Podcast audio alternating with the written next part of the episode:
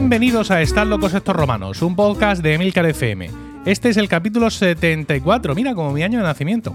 Y hoy es 28 de enero de 2024, después de Jesucristo. Toda la sociedad está alienada por la incultura, la chabacanería y la falta de sentido común. ¿Toda?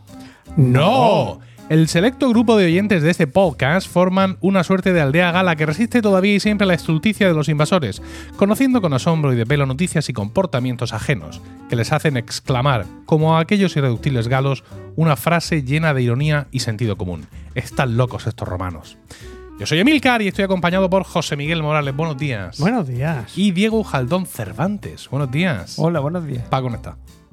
Yo tengo un segundo apellido también. Sí, Jan. Y Jan. Sí, Jan. sí, sí, sí. Y Jan, ¿eh? No la de Millán. No, no, Lo no. digo por Y- nuestros oyentes de fuera de la región de Murcia. Y Jan, y Jan, sí, efectivamente. Yo tenía un compañero en Maristas que era Ian, que era el más guapo, el más listo, el Como yo. más inteligente. Mm, igual que yo, igualico. De los Illán, de los Illán de toda la vida. Claro. Supongo, no lo sé. Era el tío, la verdad es que era bastante. Bueno. y era bueno, no me pegaba. Era de los que no te pegaba. Sí. Bien. Yo- Yo creo que me veía como una, ex- una excrecencia ahí que estaba No en la la clase, pena que no merecía esfuerzo. ni la pena el esfuerzo. de- No, lo mismo era buena gente, quiero decir, pero que yo no tenía, tenía poca relación con él. Claro. Jugaba muy bien también al fútbol. Es que era la perfección. Era- significada. De otra casta. No. No de pedirle atención sobre el hecho de que Paco no está. No. Eh, Ah, verdad. Se nos ha No, olvidado. Yo seguimos, quería ver si. seguimos con una Pero estadística. Yo no tengo mucho que Terrible. hablar aquí. Aunque me puedo meter con él, porque él es el que siempre se mete más conmigo cuando no estoy. Sí, sí, yo también me he dado cuenta. ¿Qué- qué- qué- qué? Pero bueno, esto vamos a tener que establecer algún tipo de. ¿Penalización? de- sí, algún tipo de compensación. Es decir, el que se ausente. Paga el siguiente. No, no, es que económica no, eso es una vulgaridad. No quiero Tiene decir que, hacer, tiene que hacer algo Comida. en el siguiente capítulo, Ah. algo adicional. Ujú. Cantar una canción, no. No, porque eso lo hacemos todos muy bien. No, no, Bueno, ningún problema. Lo vas a ver este febrero. Bueno, algo hay que pensar. Algo hay que pensar, ¿vale? Eh, al igual que eh, también ha pensado eh, sobre qué hacer Virgilio, que ya sabéis que nos regala una eh, review mensual Sí. en Apple Podcast y efectivamente no ha faltado a su cita. Dice, efectivamente, un remanso frente a la incultura. El mejor podcast para culturizarse y reírse de todo y con todos ellos. Además, tendrás la ocasión de departir con tus tertulianos favoritos, que son en lo que se convertirán en cuanto escuches dos capítulos. Gracias, gracias, gracias. Hace alusión, como siempre, al, Discord, que bueno, pues eso para mucha gente es muy, muy interesante. Que por cierto, escuchando a otros creadores de contenido y tal estas últimas semanas, he aprendido, eh, que lo han, hecho mucho hincapié, la diferencia entre comunidad y audiencia. Oh, Porque hay muchos creadores que se van a gloria, no, porque esta comunidad que hemos creado aquí para crear sentimiento de pertenencia en sus oyentes y tal, y está muy bien, porque yo lo digo como oyente, ¿no? Sientes que formas parte de una familia cuando participas en este tipo de, de tal. Y decía este creador de contenido que no hay que confundir comunidad con audiencia, porque la comunidad puede conversar entre ella, la audiencia no. No. Entonces, en nuestro caso hay comunidad, porque cualquiera puede entrar a Discord y abrir un tema y hablar de lo que quiera. Cierto. ¿no? Mientras que una comunidad simplemente responde a lo que el creador eh, inicia. ¿no? O sea, yo pongo un artículo y me respondéis a ese artículo. Pongo un post de Instagram y me respondéis a ese post de Instagram. Pero no se crean vínculos entre ellos. Correcto. Interesantísimo. Muy bien. Venía a ser como, quiero decir, comunidad sería la relación que tienes con tu mujer a la hora de decir qué va a hacer en tu casa y audiencia sería la relación que tienes con el interiorista que va a decir lo que tienes que hacer en tu casa, ¿no? Bueno, sí.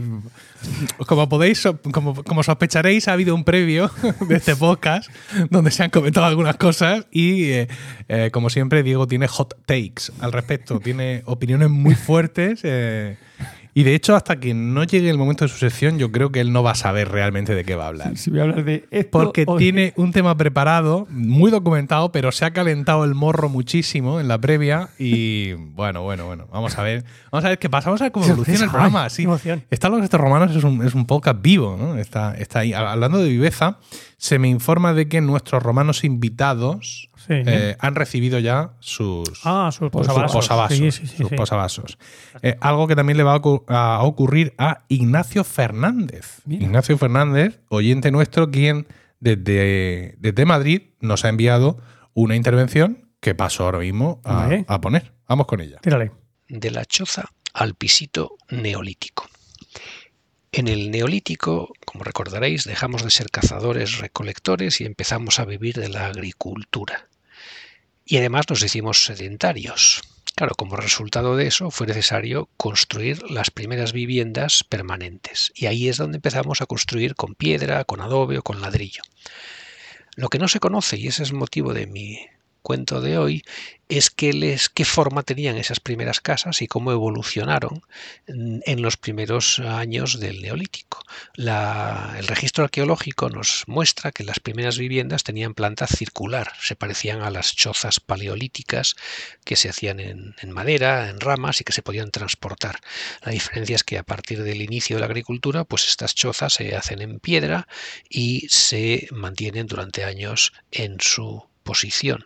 Pues bien, entre el principio del Neolítico, es decir, en torno a 10.300 antes de Cristo y unos 15 mm, siglos más adelante, en torno al, al 8800, una cosa así, antes de Cristo, eh, lo que sucede es que la planta de estas viviendas deja de ser circular y ser viviendas de una sola familia para convertirse en planta rectangular con división de habitaciones en el interior y con un tipo de vivienda multifamiliar, tanto en el sentido de que estaban adosadas unas a otras como de que estaban construidas unas encima de otras. ¿vale? Entonces, este es el cambio, un cambio importante de la arquitectura, la forma de vida, que empieza en esos años del, del 8000, eh, del 10.300 antes de Cristo al, al 8.800 antes de Cristo es decir, nada más 15 siglos. ¿Y cómo sabemos esto? Pues por el registro arqueológico, pero la conclusión del cambio del círculo al rectángulo en realidad es algo que se conoce solo desde el año 2015-2017, es decir, hace muy poco tiempo. ¿Fue un paso directo? Pues parece que no, hubo varios pasos intermedios, plantas ovaladas, unas casas más bien alargadas, tipo salchicha, en la que vivían varias familias, eh, y finalmente llegamos a la solución de planta rectangular. Eh, el por qué, que es lo que os preguntaréis, qué hizo que cambiáramos una solución a otra, pues no tenemos una respuesta segura porque no había escritura, pero la hipótesis más razonable está relacionada simplemente con la densidad. Las chozas de planta circular dan lugar a una densidad bastante baja, vive poca gente por metro cuadrado de aldea, mientras que una solución de planta rectangular de viviendas adosadas o apelotonadas da como resultado pues una densidad de población mucho más alta. De hecho, las aldeas del final de este periodo, de estos 15 siglos, eh, tenían una población de entre 3.000, 5.000, incluso 6.000 personas. Nada que ver con los cientos que podían llegar en las aldeas de plantas circulares o en los castros celtas que algunos recordaréis habréis visitado en Galicia o en Irlanda. Sin salir de la zona de la que estoy hablando, que es eh, Oriente Próximo, estos años que os he comentado corresponden al registro arqueológico en, Turquía, en, en, Siria, en Israel, pues hay dos nombres muy interesantes. Uno es Gobekli Tepe una colina en el sudoeste de Turquía que se empezó a construir pues hace poco más de 12.000 años y aquí aparecen los primeros edificios de planta circular. Y el otro extremo digamos de mi, de mi cuento es otra población que se llama Catalhuyuk también en Turquía eh, construida pues eso 15 siglos más adelante y que tiene ya muchas viviendas rectangulares, semienterradas, construidas unas encima de otras y con una población, como decíamos, entre 5.000 y 8.000 personas. ¿Vale? Entonces, esos, esos 15 siglos entre un sitio y otro, pues marcan el paso de la planta circular a la planta cuadrada o rectangular. Y a partir de entonces, pues ya lo sabemos, nos hemos quedado con el pisito. Eh, me encanta cuando profesionales eh, trascienden del, ejercicio de su profesión del día a día para hacer esa mirada atrás y investigar estas cosas que seguro que en la universidad no le habrán eh, enseñado. Pero yo tengo la solución, Ignacio. Es decir, Ignacio es arquitecto y le gusta mucho la, historia, como ya hemos visto. pero yo tengo la respuesta a la pregunta que él se hace. ¿Por qué se pasa de una planta ovalada a una, plaza, a una rectangular o, cuadrada? Mm porque se les ocurre llamar a unos diseñadores de interiores claro. de, la, de la tribu de al lado Claro. y le dice, esto me lo tenéis que cambiar, esto, esto está fatal, esto, que no- tirarlo todo. esto hay que tirarlo todo ahora mismo y tenéis que quitar todos, o sea, todos esos muros de, de- de- de- de piedra mm, A ver, a ver. ciclópea de cuatro metros, quiero que me los cambiéis Esto todos. circular está de moda y, esto tienes que cambiarlo, pero yo estoy muy feliz. Y encima te tienes que ir a vivir con otros señores que te vamos a colocar aquí. Encima. Porque es lo que yo me estoy preguntando es, ¿por qué? ¿Por qué si ahí no tendrían problema de, de solar para juntarse unos con otros? Oh, o sea, tú como dejen los- espacio. Yo el que plan sé, de que cada uno viva en su casa. Pero ya que estamos desatados, seguramente le diría a ella. ¿Por qué en vez de.? ¿Por qué no.? no- no- Me- te- te vamos, a, vamos a irnos a vivir encima de mis padres. De mi padre, y así estoy cerca de Y- mi y madre. de mi cuñado. Y de mi cuñado. Ah, efectivamente, eso fue ella. Fue ella, Ah, claramente. claramente, sin duda. Yo- Ah, qué cosas. Pues nada, Ignacio. ¿Cómo estaban los planes de ordenación urbana en el siglo? Todo por hacer. Ya. Todo por hacer. Ah. Ni un, ni, Ni ni un nada. mísero plan general de ordenación urbana neolítico se ha encontrado. Yo- Qué vergüenza. Entonces, claro, ¿cómo? Así como- En esta Yo vida. todavía me pregunto, ¿por qué se juntan? Quiero decir, se ha quedado ahí. Lo hemos perdido. bueno, pues nada, muchas gracias, Ignacio. Sí, sí. Eh, ponte en contacto conmigo de nuevo para facilitarme tu dirección postal y que te pueda enviar, espero que sin demora, eh, los dos posavasos Que te ah, corresponden. que te corresponden por esta, por esta intervención y a los demás animarse. ¿Vale? A- a escribir. Ya tengo, por supuesto, tengo de, de Virgilio, tengo en capilla. O sea, Sí, sí, Virgilio. Virgilio siempre, hasta que él no vea que esto coge vida, él me va a enviar seguramente una intervención mensual, cosa que le agradezco muchísimo y, y la tengo ahí preparada para enseguida eh, mm, echar un capote. Antes de empezar el podcast, una cuestión que seguramente ahora mismo pues eh, siembra dudas entre nuestra audiencia y los tiene, los tiene ahí. ¿Dónde vamos a comer? No. No sé. mira, yo te comento. Venga. El, vie- el viernes comí arroz, Sí, cené hamburguesa. sí, Ayer fue sábado, sí, comí arroz, sí, cené hamburguesa. sí. Hoy pretendo comer hamburguesa y no cenar arroz. Pero si quieres podemos comer arroz y así tienes una cuartada para volver no, a hacer no, hamburguesa. no, prefiero.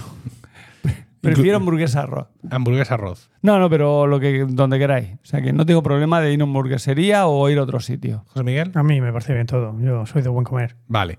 Eh, como es temprano todavía, eh, para, para llamar a ningún sitio a reservar, Sí. vamos a continuar nuestro podcast. Sí. Y ahora en un momento dado, pues yo me salgo y reservo en el FDI. o La me- de Diego. Claro, que es más larga. No, porque lo mismo tengo que estar aquí para, Sí, para, para el yo creo que al final voy a hablar del otro porque Sí, bueno. si me dais pie Ya- sí ya te pero- Hombre, yo, yo te doy todo el pie que tú necesites. Yo- habla del otro que te iremos dando pie. Sí, sí, nosotros también te podemos dar pie. Bueno, ¿empezamos? Por favor. Venga.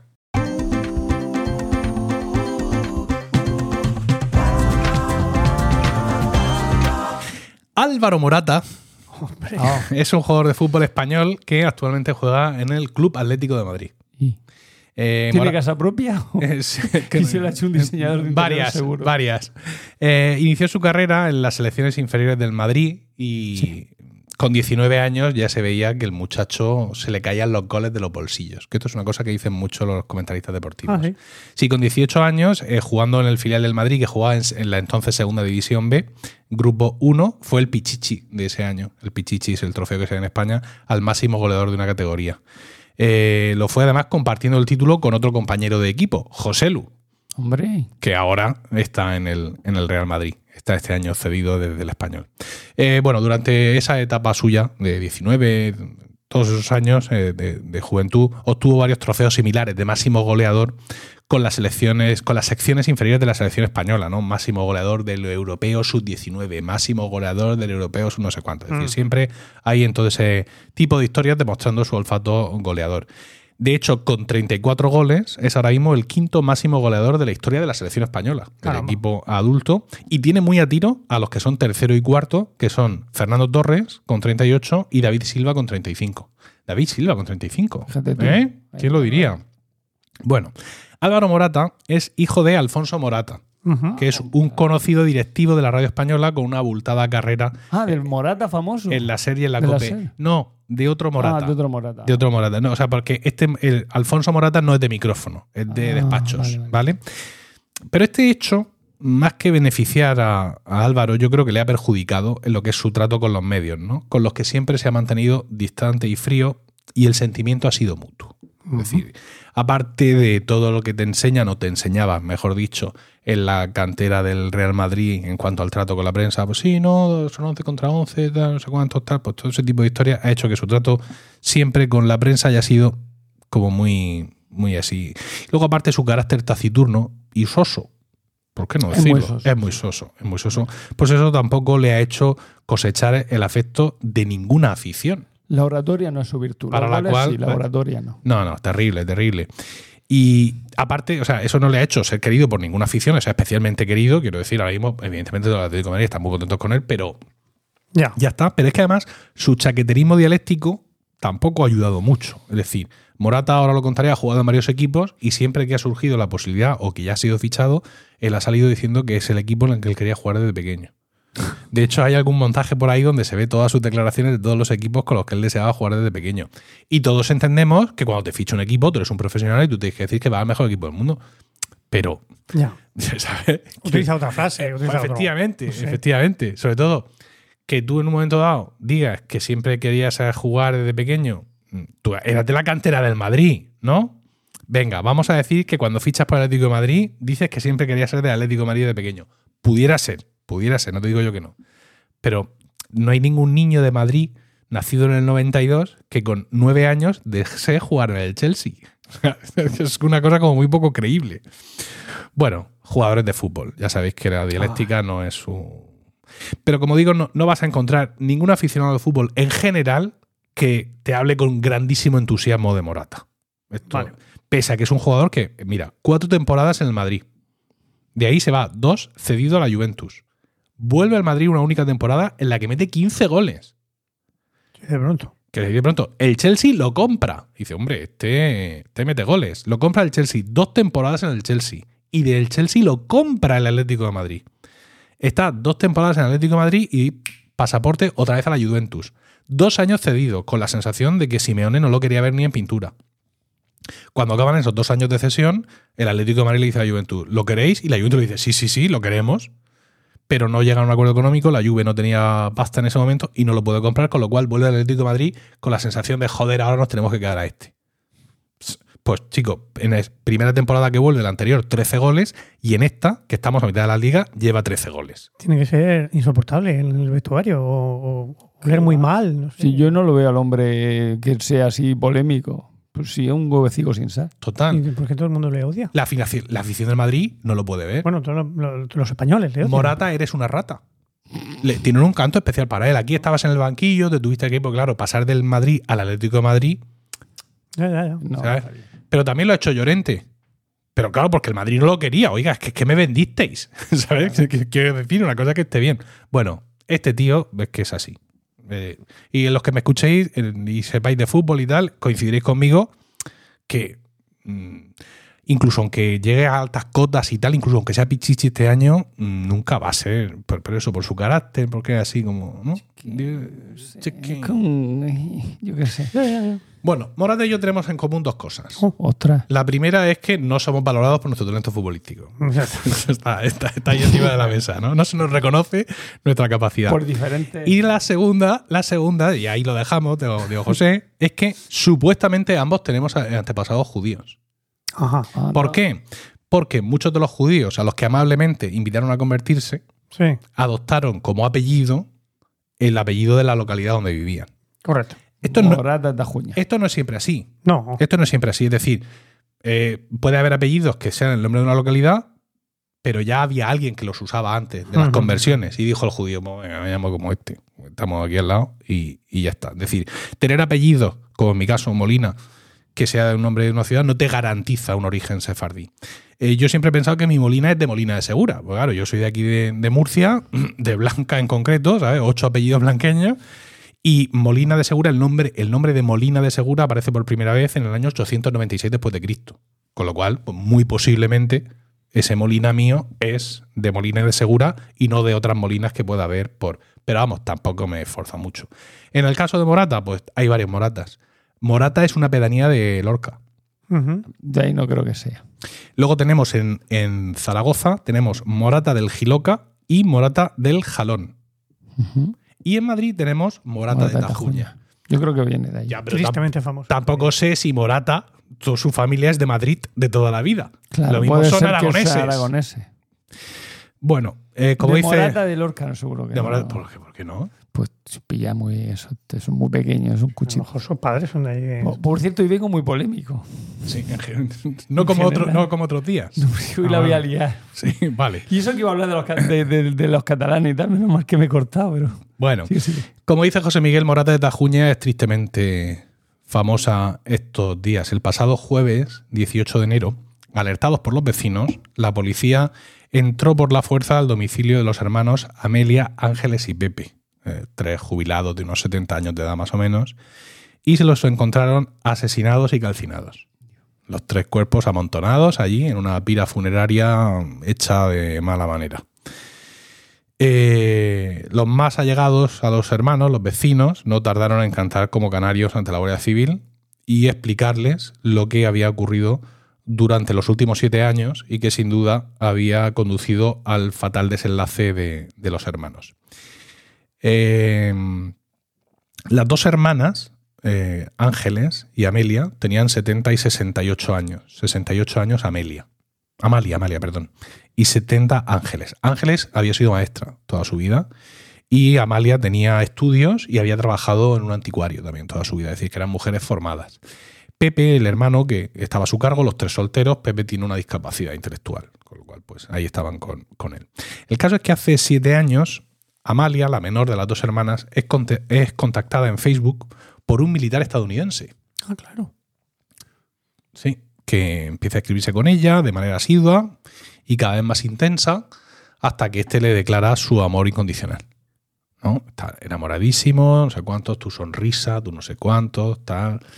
Está la maestra. A- a la- a- no, a la anticuaria. A la anticuaria. Y para esta parte, y para la otra, y para la demás arriba. Una cosa ya arrebatada.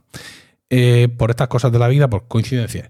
Porque muchas veces todo esto son coincidencias, ¿no? Ángeles, la mayor, la maestra, pues también consigue un novio por el procedimiento similar. Otro militar estadounidense se pone en contacto con ella y también le escribe y le dice y no sé cuánto tal. Hablo de militares estadounidenses ya mayores, en activo, pero o sea, no, no son zagales de 30 años ciclados, no, no. Son tenientes coroneles, una cosa así, con un pelazo y unas canas y unas fotos Richard unas fotos en el Instagram espectaculares. Entonces, pues, eh, les dicen que están en Afganistán y que, que necesitan ayuda porque ti- tienen que salir de allí y que no sé cuánto y que los tienen que sacar en helicóptero y que hay que pagar un papeleo y que hay que hacer unos sobornos y unas historias y tal y no sé cuánto y también hay aquí un negocio porque podríamos invertir y con ese dinero entonces si tú quisieras podríamos no sé cuántas tal eh, la comunicación con estos novios es siempre por escrito y en un perfecto español. Bueno, no perfecto, pero un español normal y corriente. No te pienses que es el español de cuando estudiaron español en el colegio en Texas hace 50 años. No, es español de España. Y bueno, ellas van por el pueblo presumiendo de novios y enseñándole a todo el mundo las fotos del Facebook de sus novios militares. Pero ¿habéis hecho alguna videoconferencia, Amalia? Ninguna videoconferencia, solo por escrito y solo en español. Durante este noviazgo, este, este- durante este trance, pues eso, ellas van enviándoles dinero y enviándoles dinero, pero cantidades, 20.000 euros, 30.000 euros, 15.000 euros que les van pidiendo los otros pues para el, el soborno, para el, el negocio, para la inversión, o sea, cada vez todo tipo de excusas y ellas soplando pasta y soplando pasta. Y durante ese proceso, el novio de la mayor muere. En Afganistán. Bueno, Muere. Lo que sea. muere. Y entonces Edward, que es el novio de, de Amalia, el, el novio superviviente, les dice que, que ha muerto, ¿no? Y que las ha declarado a ellas dos herederas universales de, de su fortuna, que alcanza 7 millones de euros. Quiero decir, ellas le han estado enviando dinero para pagar el aeropuerto y para el negocio, sí, sí. pero él tenía 7 millones de euros. Claro. Esto también le pasa a Apple. Eh, no, Quiero decir, le- Apple ¿A quién hay- no? Apple hay ocasiones en las que pide préstamos en Estados Unidos para las inversiones, para los productos, para lo que sea, porque le sale más barato pedir préstamos que coger el dinero que tiene en Europa, de sus ventas en Europa, y llevárselo a Estados Unidos. Por los impuestos que tiene que pagar. Ujú. Yo supongo que este señor militar le pasaría algo parecido. Era mejor que Amalia le enviara 30.000 euros que no él movilizar sus inversiones. Bueno, Vender la finca entera. entonces, claro, mm, aquí hay también que meterle dinero a esto. claro. Porque los trámites testamentarios, cómo hacemos esto, pues también hace falta dinero y hay que estar aquí enviando dinero de forma eh, continua. Durante todo este proceso, tanto antes o después del deceso del, del novio sub 2, eh, las hermanas se quedaron completamente sin ahorros, llegando incluso a vender un piso que tenían en Madrid para poder atender estas peticiones automáticas de sus novios. Incluso un vecino un vecino eh, que tenía una especial relación con ellas, es un hombre más o menos de, supongo que de nuestra edad, José, por lo que yo lo he visto en, en la- las declaraciones que ha hecho a los periodistas allá a golpe de micrófono, un tío que tendrá en torno a los 50 años, un hombre moreno, que lo digo por si la audiencia lo ha escuchado así, con un, un deje un poco amanerado, que vive con su madre, él, este es el que estaba más al tanto de todo. Ahora volveremos a hablar de él. Y dice que las pensiones llegaban el día 25 a las cuentas y salían rebotadas automáticamente para, para los trámites de la herencia. Porque es que además ellas iban presumiendo por el pueblo, bueno, presumiendo, lamentando la muerte del novio de, de Ángeles de la Mayor y diciendo que además que eran las herederas y que le venían 7 millones de euros y que todo maravilloso. Claro, la gente que les decía, no sé, Rick, parece falso. Todo envidia. Incluso en un momento dado fueron a su banco a pedir un préstamo. Y el del banco les dijo, yo creo que están siendo ustedes objeto de una estafa. Una estafa que además está tipificada por la Guardia Civil, se llama la estafa del amor. Que ya le podrían haber puesto otro nombre, porque Mira. eso parece una columna de- del país de alguna periodista desengañada con la vida. O de algún periodista desengañado con la vida, ¿no? Le podrían haber puesto un nombre un poco más currado. Sí. Pero sí, esto está así. Y además son empresas, tío. O sea, no es que sea un fulano, no es que sea un zagal de 16 años en, en Chupamelistán. No, no, no. Son empresas. Empresas donde tú vas por la mañana y fichas. Te metes y eres Eduard luego. Y hay psicólogos. Y hay gente haciendo investigaciones de patrimonio. Y o sea, un entramado de cojones. Bueno, pues que no, que Edward está muy enamorado de mí, dice Amalia, la menor de las hermanas, 68 años, que es la que estaba más o menos moviendo el cotarro, y pronto estaremos juntos. Eh, incluso les en- enseñaban a la gente un WhatsApp que les había enviado Pedro Sánchez Praesus. ¿Vale? Porque el presidente de nuestro gobierno, ¿vale? Se había mostrado interesado por el tema y les había dicho que sabía lo de la herencia y que el Ministerio de Asuntos Exteriores estaba al tanto para cuando llegara la herencia poder hacer los trámites necesarios y que podían contar con el apoyo del gobierno de la nación. Y ya le enseñaban el, WhatsApp de Pedro Sánchez con faltas de ortografía a la gente. Y dice, estaban en un bucle, dice el vecino este. Y estaban como en un bucle, dice, porque ellas no eran tontas, ellas sabían de la vida. Una maestra, la otra ha trabajado toda su vida, una mujer con no sé qué estudios, pero una trabajadora, ¿no? No es que estuviera ahí en su casa atendiendo al hermano mientras la otra estaba dando clases, no, no. Pero se metían ahí en un bucle y, mm, bueno, pues eh, estaban ya limpias como cazos y se dedicaron a pedirle a dinero a la gente en el pueblo por la calle. No limorna. No, no, a pedirles dinero. 5.000 euros, déjame 10.000 euros, que el mes que viene te devuelvo el doble, te devuelvo el triple, porque me, me- viene la herencia, incluso al cura del pueblo. Fueron a pedirle pasta. Y la gente, pues, nadie, no consta que nadie les prestara nada. Y todo el mundo les decía que era una estafa. No, no, esto no es una estafa, esto es distinto porque Eduard me quiere y todo este tipo de, de historias. El caso es que, claro, agobiados por la situación, porque es que se han quedado limpias, no tienen un duro, las pensiones vuelan, mm, han vendido el piso que seguramente lo tendrían alquilado y le- era una. O sea, es decir, ellos tres vivían cómodamente Claro. con sus pensiones de los tres y con el dinero de que ellas tenían ahorrado y con el dinero del, del alquiler del piso de Madrid. Ya, estaban, estaban estupendas. Pues agobiadas por la situación, Amelia, no sé si es Amelia o Amalia, la verdad, me estoy confundiendo, pero bueno, Amalia, Amalia, Amalia. Amalia convence a su hermana mayor de buscar un prestamista. Y de esta forma llegan a un locutorio regentado por Dilawar, que es.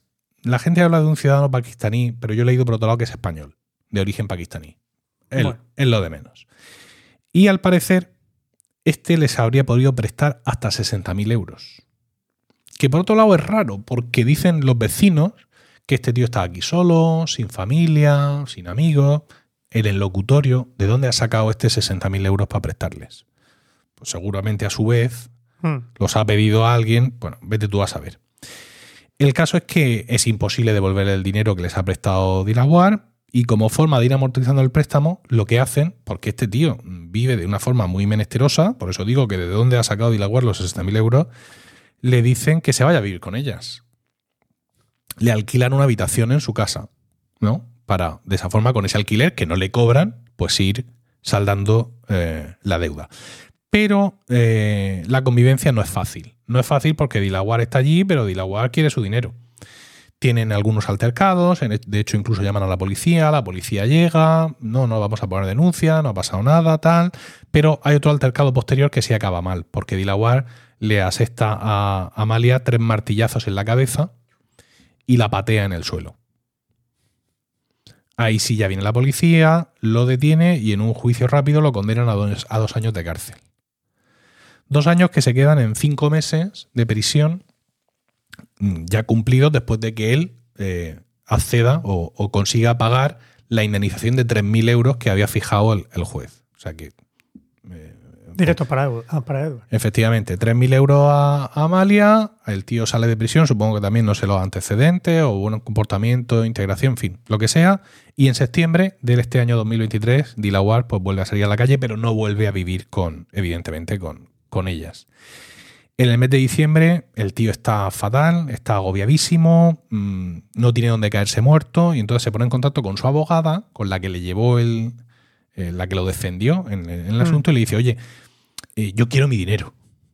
Pero es que aparte también quiero mis cosas, porque claro, cuando me, cuando me, me fui de la casa, cuando me detuvieron, yo tenía cosas allí, ¿no? Entonces, por favor, mira a ver, ponte en contacto con ella, no sé cuántos, porque él tenía una orden de alejamiento, claro. Ah. Le has dado tres martillazos en la cabeza.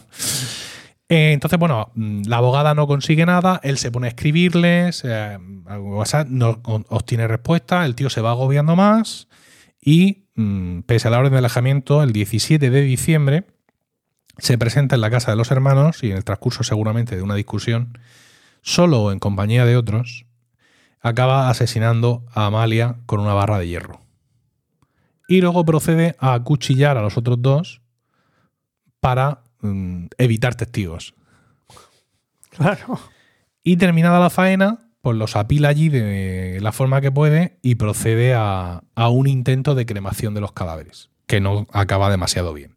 Porque no. Claro, tú imagínate poner tres En el cadáveres ahí. salón de la casa. Claro, hubiera ardido todo como una tea. Dice que lo hizo con un mechero, no, no sé lo que haría el pobre hombre. No ha hecho una barbacoa en su vida. Sí, el caso es que pasa el tiempo después de esta historia y claro, los vecinos ven que no, que no está Amalia y que no está Ángeles y que no está Pepe.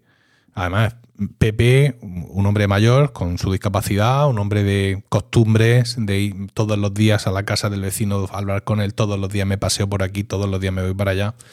Y llevan tiempo sin verlos y al final acaban yendo a, la policía, a la Guardia Civil, que irrumpe en la casa y se encuentra la historia. Un mes y un día después de que, de que fueran asesinados.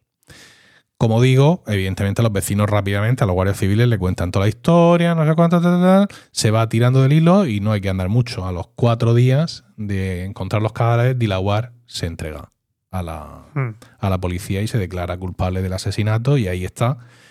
Y ahí está con el juez, intentando el juez rellenar un poco algunos puntos grises que hay en su declaración y que apuntarían a la existencia de algún cómplice. Porque dice el juez que aquí, aquí faltan cosas. ¿eh? Ya. que esto que toda esta tontería solo no ha podido ser. Bueno, ya, esto ya sería lo, lo de menos. El caso es que, mm, bueno, este True Crime os lo traigo aquí no por el morbo del asesinato, sino porque todo esto me lleva a una reflexión.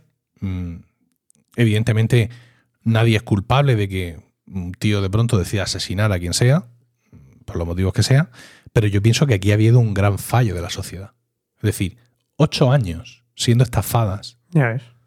y siendo estafadas incluso mm, familiares suyos lejanos, porque claro, ellos no tenían, en- supongo que primos suyos decían que esto era una estafa, no sé cuánto, el banco, el cura, mm, to- todo el mundo conocía esto.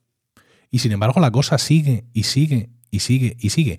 Hay un momento en el que este vecino que he mencionado antes, que ha hecho muchas declaraciones a...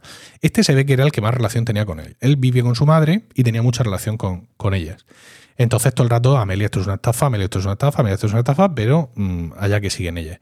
Y déjame 30.000 euros, no, no te dejo nada, que no sé cuánto, y tú fíjate, y no sé cuánto. El tío tenía mucho trato con ellas, ¿no? Y, cuenta incluso que un día aparece Amalia en su casa y viene con Ángeles y con el Pepe. Y se los deja allí todo el día, para que estén allí con él, con el vecino y con la madre. Porque ella se tiene que ir a Madrid. Se tiene que ir a Madrid porque le va a llegar una maleta con parte del dinero de la herencia. Y claro, este colega le dice, pero mm, ¿cómo que te llega? ¿En qué vuelo? Mm, ¿Qué localizador? ¿Cómo te va a llegar?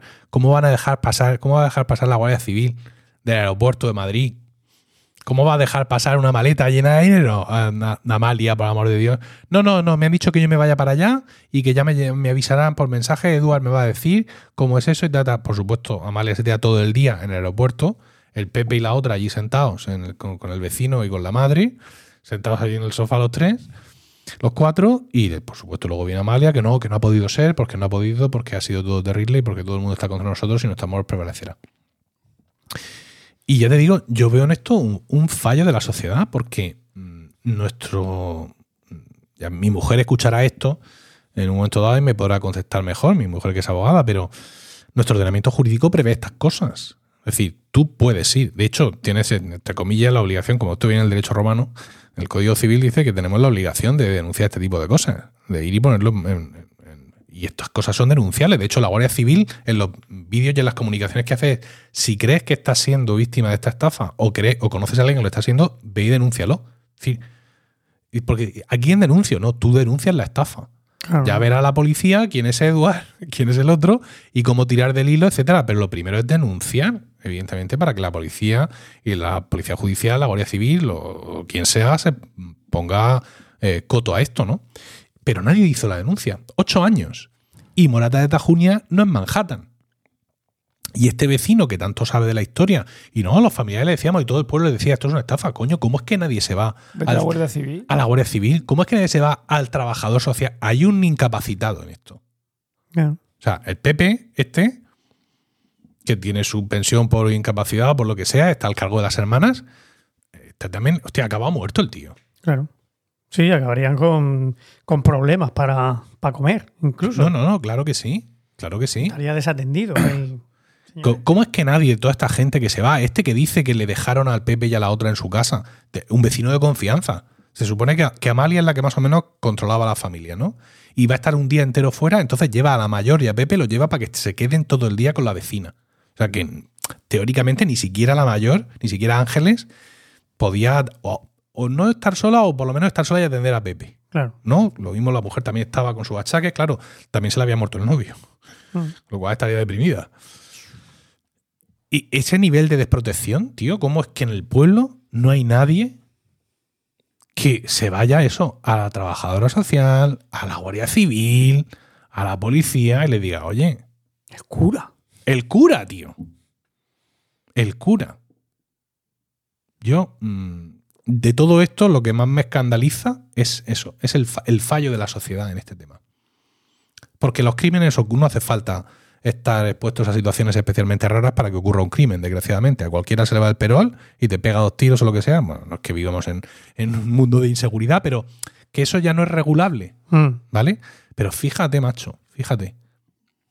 Fíjate.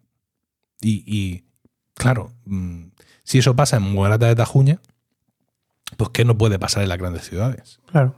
¿no? Donde todavía Nadie por- conoce a nadie. de que nadie conoce a nadie. Si que te- todo el mundo te conozca no es garantía de que vayas a ser cuidado por tu comunidad. ¿Qué puede ocurrir cuando, cuando nadie te conoce? Entre comillas, ¿no? Cuando no tienes esa comunidad. Fí- Fíjate, pasa un mes sin verlos. Y si pensábamos que se habían ido de vacaciones, ¿por dónde se van a ir de vacaciones? Se han vendido el piso de Madrid.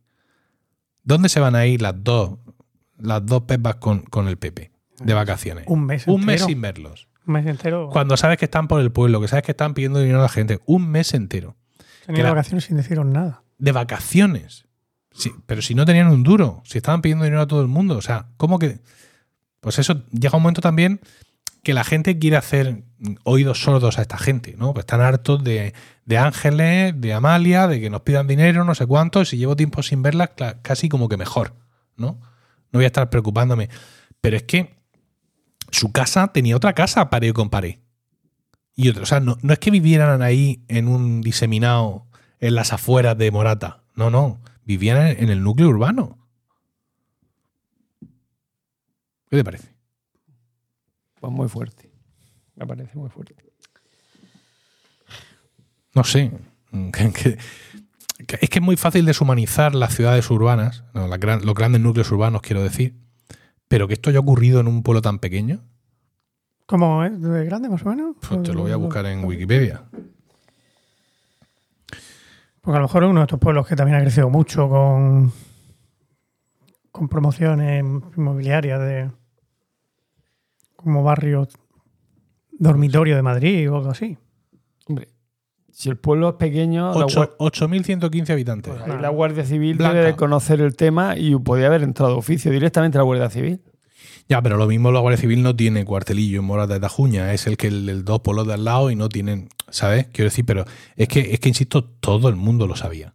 O sea, han hecho entrevistas, aparte del vecino este que estaba más enterado, al del bar, a la otra, al de no sé cuánto, al de no sé quinto. Ha habido un montón de vecinos eh, con canutazo pasando por las cámaras de un montón de, de televisiones que han ido allí. Y ningún periodista le ha preguntado, oye, ¿por qué no habéis dado vosotros, no habéis mm, ido a la Guardia Civil sabiendo que era una estafa? Porque estaba claro, hasta yo lo sé.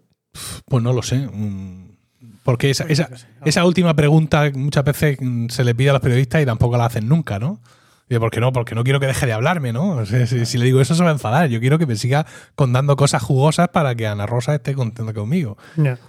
No, no tengo ni idea, no tengo ni idea, pero mm, es muy llamativo, o sea, la cantidad de gente. Todos los que salen ahí, todos contaban la misma historia. Sí, sí, a mí me, pidió 10.000, a mí me pidió 6.000, a mí me pidió 5.000. Y siempre te decían que te devolvían el doble o el triple. Tal. Pero bueno, ocho años. Ocho Además, años. también es muy fácil ponernos ahora. Decir, claro. Yo lo hubiera denunciado. No, No, no, claro. yo no digo que yo, Yo lo hubiera no. denunciado. Pero bueno, tú estás ahí con esa vecina de toda la vida que la ves feliz, porque está contentísima, porque está con su novio.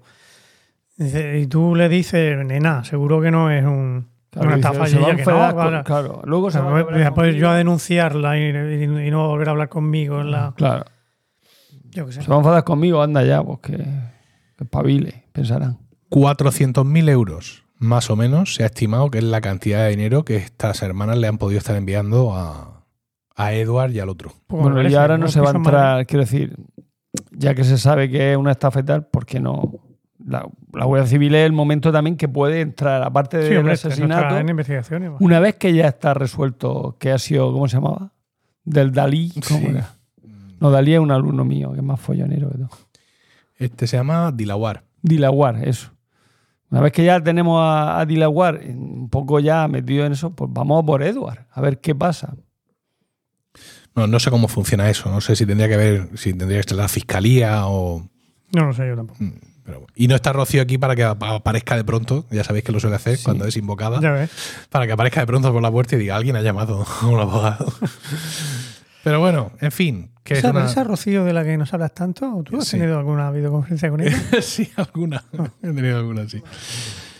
Bueno, que es una, por supuesto, una pena que, que esto haya acabado así, pero que lo más llamativo no, no es tanto el, el hecho luctuoso del crimen, que ya lo es, por supuesto, una, la pérdida de tres vidas, sino el cómo se ha conducido todo eso. ¿no?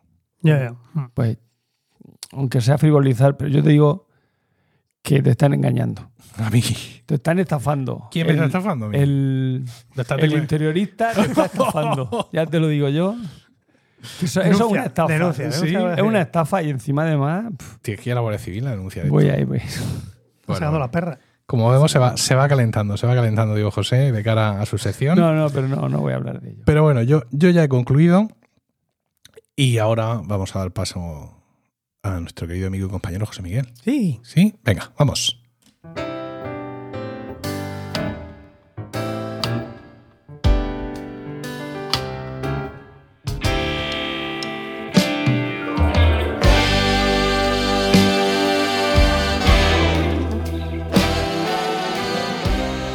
Y dinos, José Miguel, ¿de qué nos quieres hablar hoy? Pues mira, hoy voy a empezar con una pregunta para vosotros. ¡Ay, ay, ay! ¡Qué nervios!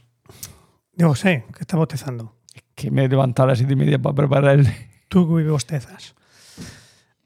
Bueno, y Emilio, los dos a la vez. Venga. ¿Os han hecho alguna vez la cobra? Uy. Sí. Cuenta, Sí. cuenta. Pues mira, mm, Festival Internacional de Orquestas de Jóvenes de 1900.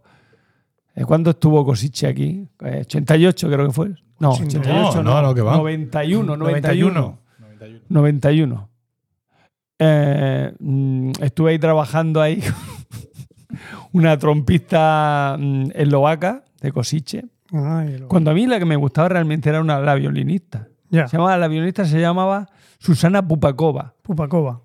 Y la Pero otra. una estirada, porque era violinista. Todo el mundo sabe que los violinistas no son muy estirados. No lo sé. Y la trompista se llamaba. No me acuerdo. Ay, Fíjate que era con la que. con Y la ya- que hiciste la cobra. Y ya el último día, no, me lo hicieron a mí. Y al último día ya le tiré, eh, a ver si, y me hizo. Y dije, mega posible. Pensé, pues, ¿por qué más pero, pero- pero primero, te la, te- primero se la hiciste tú a alguien y luego alguien. No, no, no, no, no, yo quiero decir, yo le tiré a darle un beso. Sí. Y ella hizo así, me hizo la cobra. Hizo la cobra, siendo la cobra. Y ante tal dije, bien, vale, mm, estupendo. Pues, mm, en fin, una semana tirada a la basura, pero bueno, ¿qué vamos a hacer? Por lo menos he aprendido a decir ah, Krasny Topansky, que significa zapatos bonitos en eslovaco. En el eslovaco. ¿En el eslovaco es distinto al checo? Eh, sí, sí se parece, sí se parecen todos mucho, son lenguas eslavas, entonces se parecen todos mucho. Vale, vale.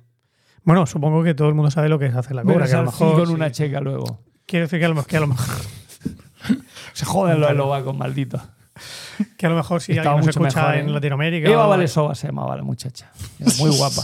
La checa, la que no te hizo la cobra. No, La que Estamos no- hablando no, de los que nada, te hacen la nada me- cobra. nada me No hizo me la interesan tus conquistas Ah, posteriores. Me bien. interesan la- las cobras. Qué lástima que no esté aquí Paco. Paco es el que realmente le, le- le exprime a. Ya, claro, si yo te. Claro, este tema lo tenía preparado para, para el de Navidad. Pero. Bueno. vamos a A hacer. Paco creo que también le habrán hecho alguna vez la cobra, pero no seré yo quien se lo cuente. ¿Pero sabes? ¿Te consta? Mm, ¿Alguna yo cobra? pien- no lo sé, no, no, yo no voy a hablar. mm, Pues no sé hablar mal ni bien. Son cosas No lo sé, no lo sé, no, lo, no tengo ese conocimiento. Claro. Y a ti, Emilio. Pues yo lo que pasa es que, como digo antes, Rocío escucha este podcast. Entonces, cualquier cosa que diga puede ser utilizada en mi contra, incluso aunque ocurriera dece- Bueno. decenas de años antes de conocerla. Há- Háblanos de. No, no sales de ti. Háblanos de tu amigo. ¿A qué le pasan? Ah. Pues, estas a ver, yo ahora mismo recuerdo dos cobras. Mm, sí, pero yo tampoco he sido muy impulsivo. O sea, Mm. tampoco- he, tampoco. he dado lugar a, a- Una es aquella noche terrible del puente de Todos los Santos. ¿Te acuerdas que fuimos a tu Ah, casa que me sí, emborraché sí, muchísimo Sí, sí, sí, sí, y acabé sí. malamente? Sí, sí, Pues sí. ahí hice yo un intento de aproximación. Vamos a no decir nombres porque. Sí, sí. Y fui cobreado, pero, Pero vil- vilmente. Y luego hubo posteriormente otra cobra, pero claro, es que no sé si llaman la cobra, porque fue un intento de una noche vieja. Hmm. Y entonces en esa aproximación hubo, no era un zafarse, pero tampoco no lo era, que derivó en que se le rompió el tirante del vestido. Caramba. Sí. Entonces, Dios. eso permitió, eh, o sea, es- eso desató el, el erotismo subyacente y, y no hubo cobra ya. O sea, Ya. entonces No, no, no sé, como- no sé si lo primero fue cobra o fue un espérate que me espérate que tosa, o sea, o alguna cosa, alguna cosa así. Bueno, eso no. y aquello porque- acabó felizmente. Entonces, Claro, no entonces puede no es contar cobra, como no es cobra, eso no no es cobra. Entonces Una- esa una- cobra inicial. una- sí. Vale. Vale. Vale, vale, Todo esto me va a costar carísimo. Pero si no te fuiste tú, era tu Era amigo. de amigos, sí. Bueno, como el amigo que se compró la bicicleta. De, sí, de, de Paco. Sí, va, pues sí. Eh, bueno, a mí no me han hecho nunca la cobra porque yo. qué lástima. Yo, Ha sido siempre sobre seguro. yo sí, yo, yo- bueno, soy más parado que. Yo también he ido siempre sobre seguro. ¿eh? Ya, pero tú. Pero solo esa vez. y Yo estaba muy seguro, pero ella no estaba tan segura, claro. por lo que parece. Bueno, sí, sí. Venga. En fin. Bueno, pero es que resulta que en, en economía en- eh, hay también lo que se llama el, el efecto cobra. Cuando la, como decía en uno de los artículos que, que leí para documentarme, cuando la vida te hace la cobra. Y no es exactamente, no, no es un paralelismo exacto a, a esto que estamos hablando. El, el efecto cobra en, en, digamos, en economía, digámoslo así, eh, viene de una eh, un- de la época colonial británica, ¿no? Cuando, cuando los británicos dominaban la India, pues había un problema con cobras, con las cobras. Había muchas serpientes de esta, de esta raza, especie, en el, en el, en- en allí, en la India, claro. Claro, claro. Estaba lleno de cobras. Y entonces el, el imperio británico, lo- lo- los, británicos dijeron, vamos a hacer algo para, para, para- para- controlar a la, a la población de cobras. Y lo que se les ocurrió fue decir, bueno, pues por cada, por cada cobra que me traigáis a la, a la población, pues os vamos a pagar una cantidad Muerta. de rupias. Sí, sí. Sí. Ah, vale, estupendo. Pues entonces la gente pues empezó a llevar ahí sus cobras, fantástico, hasta que dijeron algunos de los hindúes, oye, ¿Por qué no las criamos? vamos a criar cobras Claro. y luego se las llevamos, para que vamos a matar a esta pobre cobra que está que- llena de huevecitos, que los ponga primero y luego ya, efectivamente, se pusieron a criar cobras como, como, como conejos. Y llevar las cobras a los ingleses que, bueno, que iban pagando hasta que dijeron, wait a moment, un momento, aquí parece que la cosa se está, Dem- Demasiadas cobras para se tanta está, gente. sí, se está desatando. Yo pensaba, pensaba que llevaban ser- serpientes normales disfrazadas. Eso también estaría con, bien. con cartón cap- piedra haciendo de- capuchones. laterales. Alguna habría, alguna habría también. Pero habiendo tantas cobras por allí, para que no hace falta inventárselas. Entonces, pues claro, dijeron, "Ah, ya, ya, ya, déjalo, ya, no me traigáis más cobras. Pero claro, que entonces, ¿qué hicieron? La gente que tenía un montón de cobras en su casa ahí. La echaron Pues soltaron. Claro. Y claro, pues aquello se convirtió en un, en un desastre. Eso es el un poco el, el efecto cobra, pues viene de ahí, ¿no? Cuando tú implementas una política con una intención y obtienes justo el, el, el resultado contrario. ¿no? Esto pasó algo parecido a los franceses, también les pasó. Me alegro también, oye. Sé que esto te iba a gustar. Eh, en la zona de en Hanoi, en Vietnam, cuando entonces se llamaba Indochina, ¿no? La Sí. Pues eh, ahí, ahí el problema lo tenían con las ratas. Venga, eso es más, com- más corriente. más común, sí, Más ¿no? común, sí. Y entonces, eh, lo que pues los franceses pues querían eso, cobrar también por cada rata muerta que les trajeran los, los- la, la- la población.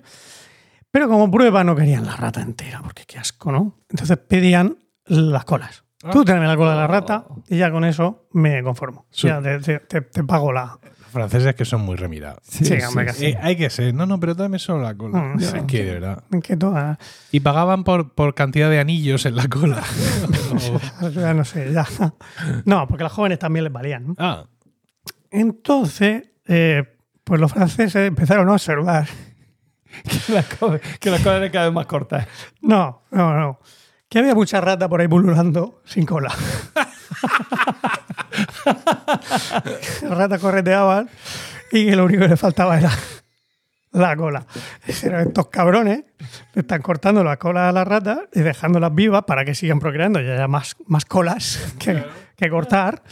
Y les llevaban las y les llevaban las colas a los franceses que se las pagaban hasta que, bueno, claro, pues eh, claro, le cortaban la cola y lo cogían al resto de la rata, la soltaban en las alcantarillas para que felizmente procreara y luego tuvieran mucha más cola que venderle a, a los franceses.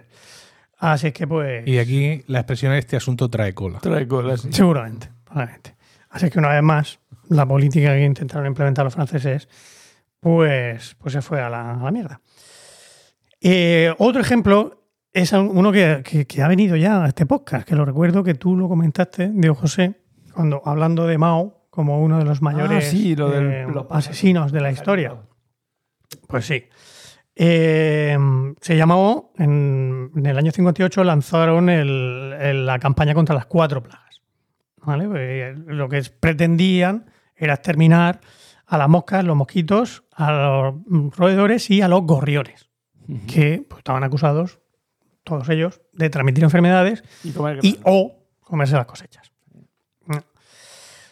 Ya les advirtieron, los ornitologistas advi- advirtieron de que no era buena idea el tema de los gorriones, sobre todo, ¿no? Porque que sí, que comían, comían parte de las cosechas, se las comían, pero bueno, que su principal al- alimento eran otros, otros insectos que eran muy dañinos para, para, las, para la cosecha, como los gusanos y las langostas. Entonces, aún así, siguieron con la política, esta política, se tiraron dos años exterminando a todos los gorriones que, que pudieron, eh, una vez más se animaba a la población a, a- a matar a todos los Y gorriones. los chinos no son como los otros, y eso sí que realmente lo mataban. No, no cogía ni. No, no, entonces seguramente lo, lo echarían a la Claro, cazuela. la como- cazuela, hombre. el gorrión agridulce. Y, y el caso es que, que, claro, pues que enseguida, en cuanto, en cuanto se. Bueno, en cuanto, durante dos años de matar a, lo- a los gorriones, pues las langostas empezaron a hacer su agosto. Dijeron, hombre, por fin podemos. Putos gorriones. los putos gorriones Por ya los ha puesto en su sitio. ya- era- la- el gorrión era el, el máximo predador natural de, de las langostas. Y entonces las langostas, pues, se esponjaron como una maravilla y empezaron a comerse las, Las cosechas. las cosechas, eso Realmente, las provocó cosechas. una gran hambruna entre la población china de la época, etcétera, etcétera. Pero bueno, esto me recuerda que yo me quedé con ganas de decirte en aquel, en aquel capítulo de hace siete años. No irá a defender a Mao, porque ya sería lo último. Hombre, a ver, defender a Mao. No, voy a defender a Mao, Pero. pero No voy a decir nada, pero. pero que tampoco. Es que me lo estabas comparando en aquel momento con Hitler. ¿Con y Stalin? Con, y, con, y con Stalin. O con, que, una cosa es vender a gente en campos de concentración y meterlos en las cámaras de gas, y otra cosa es. Es que también se lo llevaba a los ca- Sí, se sí. lo llevaba, Bueno, ¿eh? sí, o sea, sí. de la ciudad a los, a los intelectuales. Que sí, que sí, que, que- que- que eso sí, pero que los millones de personas que murieron a consecuencia de esta hambruna no los podemos meter en la misma categoría que a, que a toda esa gente que murió, que, o sea, que a los que mataron, No a los te- que asesinaron. No tengo yo aquí lo de Mao en nuestra lista de capítulos. Sí, sí, sí. Está en lo de los que era- grandes. mm, Mm, asesino de la Asesino historia. de la historia. O algo así. Sí. Iban, iban todos juntos. Estaba Stalin, estaba Hitler, estaba Mao, estaba este, el Pol Pot. Mm. Mm, Yo tengo grandes avaros. No, más, más. Ah, eh, sí, sí. Por ahí, por ahí. por ahí. Eh, Fue una época en donde empecé con el clickbait de los grandes. Puede ser, puede el, ser, el hit parade de, de grandes. puede ser el capítulo perdido. No, ¿Os acordáis que, ante, que hubo un capítulo cuando grabábamos con otra disposición de historias donde solo mi micrófono y el de José Miguel se grabaron Ah, y perdimos la sección de Paco y de Diego? Porque es que yo busco aquí en nuestra listado de capítulos, busco grandes y solo me salen avaros. No, que no será grande, será asesino. mayores. Ases- Mayores. Busco Asesi y me sale. eh, y me sale que me sale. No, tampoco será eso. Genocidas, yo qué sé. Asesi me sale presidentes españoles asesinados. Ah, sí, ese también hablé de eso. Entonces, ¿qué quieres? Que busque genocidas, genoz. A ver. Capítulo 10, capítulo 11. ¿Esto dónde está aquí? Qué nervios, ¿eh? 10 genocidas. Ahí está. Eh, Ahí estamos. está. Ah, vale, vale, vale. 10 genocidas, 10. Vale. Disculpad, es que soy un No, no, no. completista, ya sabéis que. Sí, sí, sí. sí. Bueno, el caso. ¿En qué, qué capítulo era? El- Es el capítulo número 10. Ah, mira, el 10, 10 genocidas. Ah, muy bien traído, 10. muy bien traído. Sí, José Miguel ha hablado de la crisis del PSOE. Ah. Eh, Paco Tú también. habló de salir a, co- a correr y yo también hablé de la crisis del PSOE. De salir a correr, lo voy a escuchar para ver qué opina Paco de Pues, salir a correr. bueno. Ahora que corro. Pe- y justo, fue una época mágica porque en el siguiente capítulo, que es el 11, yo hablo de nuevas tecnologías, No. pero sobre todo Paco hizo su fantástico, eh, su fantástico sección donde dijo que nos explicaba por qué el siguiente coche que nos íbamos a comprar Ah, todos iba a ser eléctrico, eléctrico. pero él no. Ah. Y fue así. Porque su siguiente coche fue otro Peugeot, no sé qué, para sustituir al que no sé canto. Tu siguiente coche fue el Mi, El mi. el mío fue el Leaf. Y su coche eléctrico que tiene ahora se lo compró después. Con lo cual, efectivamente, el siguiente coche que se compró no fue eléctrico. Menos Solo yo. faltas tú Solo por yo. cumplir la, Sí, pero yo la estoy profecía. que madure un poco la cosa del eléctrico. Estoy ya, estoy ya. Oye, os he dicho que me han ordenado el pago. ¿Te han ordenado el pago? Han ordenado el pago. Bueno, hace dos semanas ordenaron el pago. Todavía no me lo han pagado. Sí, pero han ordenado el pago. Pero el director general ya ha dicho, venga, sí, páguese. Lo de, Habla de la de subvención. mi subvención del, por el coche. Del. Sí, ¿que han pasado cuántos años? Pues desde que presenté los papeles, tres años Ya no se vende ese coche. ¿eh? No. Lo sé, lo sé. Tres años justos. Tres años justos, enero del 21. El Partido Popular lleva gobernando la región de Murcia 30 años. Ahí. Excelencia en la administración. Sí. ¿Sabes que han tenido que devolver parte de ayudas estatales para varias cosas? Seguro. Porque han sido incapaces de gestionarlas. Qué O sea, no es que la gente no las haya pedido, es que ellos no las han sacado a pedir. Claro. Sí, sí, no, hombre, claro. Estamos gobernados por inútiles. No sé, eso que ver al presidente. Y la subvención de las placas solares, pues sigue ahí en mm, hace. Claro, no te, No sé. no te precipites. Si la del coche de los tres años No, no, pero es que estaba iba el, camino de. el- el mismo día, ¿no? más o menos. Bueno, venga, sigue. En fin, bueno, el caso es que eh, ya en abril del 60 el gobierno chino dio marcha atrás y Bien. dejaron de cargarse a los gorriones. Y ¿Cuándo ya murió Mao por- o estaba todavía Mao? Mm, No, estaba todavía Mao, creo yo. No, sí, sí, estaba todavía Mao. Y los gorriones empezaron a comerse las langostas, se pusieron gorditos y mm, muy hermosos y todo volvió a su. ¿Se comían las langostas, dicho? Claro, Los gorriones se comían las langostas. Ah, pensaba que eran los chinos. No, no. Pues, mira, pues mira, se arreglaron la hambruna rápido. Bueno, seguramente alguna caería. Yo he comido grillos en, en México, o sea que estaban buenos. claro. Picanticos y tal, y tostados, estaban buenos, estaban ricos. ¿Sabéis que comemos como un kilo de insectos al, al año sin saberlo? Oye, ¿Cómo? ¿cómo hacemos eso? Pues las cosas trituradas. En el, en el tomate triturado, en la harina, en Sí. ¿Te ponen eso. insectos? No es que te los No, pongan, que claro. caen. Los que caen, pues los, los gusanicos que tiene el tomate, ese podrillo que utilizan para hacer el tomate triturado hacendado. Pues ahí va adentro. Ah, bueno, pues eso es Los- proteína, los si yo no tengo nada en contra. los- que están en el, en el trigo cuando lo muelen. No Pues tengo problema. Yo, No, no, yo tampoco. Solo digo que, Magnífico. que va como que han calculado eso, como un kilo al año. No, no me da asco eso. En la harina también. En la harina, claro. Todo lo que va triturado. Sí. Ay, triturado. ¿Tú te crees que se van a En la pipa quitar? todo arde, dice mi padre. Por cierto, hablando de harina, me han traído los Reyes Magos eh, un- una gofrera. Oh, que se une, lo que va a que ser se une a mi, haciendo falta. a mi legión de. Pero ese es muy pequeña. o sea, ese- Ah. Hace gofres redondos y, no- y no rectangulares. Ignacio, esto lo tienes que investigar. Eh, y la gofrera es como, es como en tonos pastel. O sea, se nota que es un producto destinado a gustar. Yo tengo A mis una- hijos en concreto que me tienen aquí haciendo gofres. Gofres como- con- me tienen en esclavizado. encima. Claro, de uno en uno y tan pequeño. porque ya estoy eh, viendo si hay Comprarte una gofrera gofreras múltiples. Claro. Ya vas avanzando. Yo tengo una sandwichera Sí. que le cambian las placas capú- ah, claro. interiores, Sí. entonces ya puedes hacer cofres o lo que tú quieras. Ah, eso- y tiene la ventaja. Lo de, sacar, lo de sacar las placas Sí. para lavarlas Para luego del queso Pero- fundido pero del Tienes sándwich. que darle ya el, el enlace Pero de yo Amazon. necesito ese enlace de Amazon inmediatamente. Yo no, lo compré en el Carrefour directamente, allí, a la, a la ya, se me, vieja, eso ya se me cuesta. Eso Pero ya me seguro cuesta que en. Amazon la también vieja lo venden. escuela. Sí, Ay, no sé, ya me habéis puesto nervioso. ahora mismo. Bueno. bueno, sigue con los gorriones. Con- bueno, con eso se la acabo ya. Pero tenemos más cosas. A ver, ¿Qué- qué- esto que, ah, ah, sí. Qué gran sección, me está encantando. En 1815, Oh, venga. El químico Tartaria. inglés Napoleón. Humphrey Davy Sí. Humphrey Davy. pues diseñó una, una lámpara de una lámpara portátil de, de queroseno que bueno su, intención era salvar la vida a miles de mineros que, pues, pues, que morían muchos mineros en aquella época pues, porque la- las lámparas de queroseno que había pues eh, provocaban grisú, provocaban explosiones, provocaban etcétera.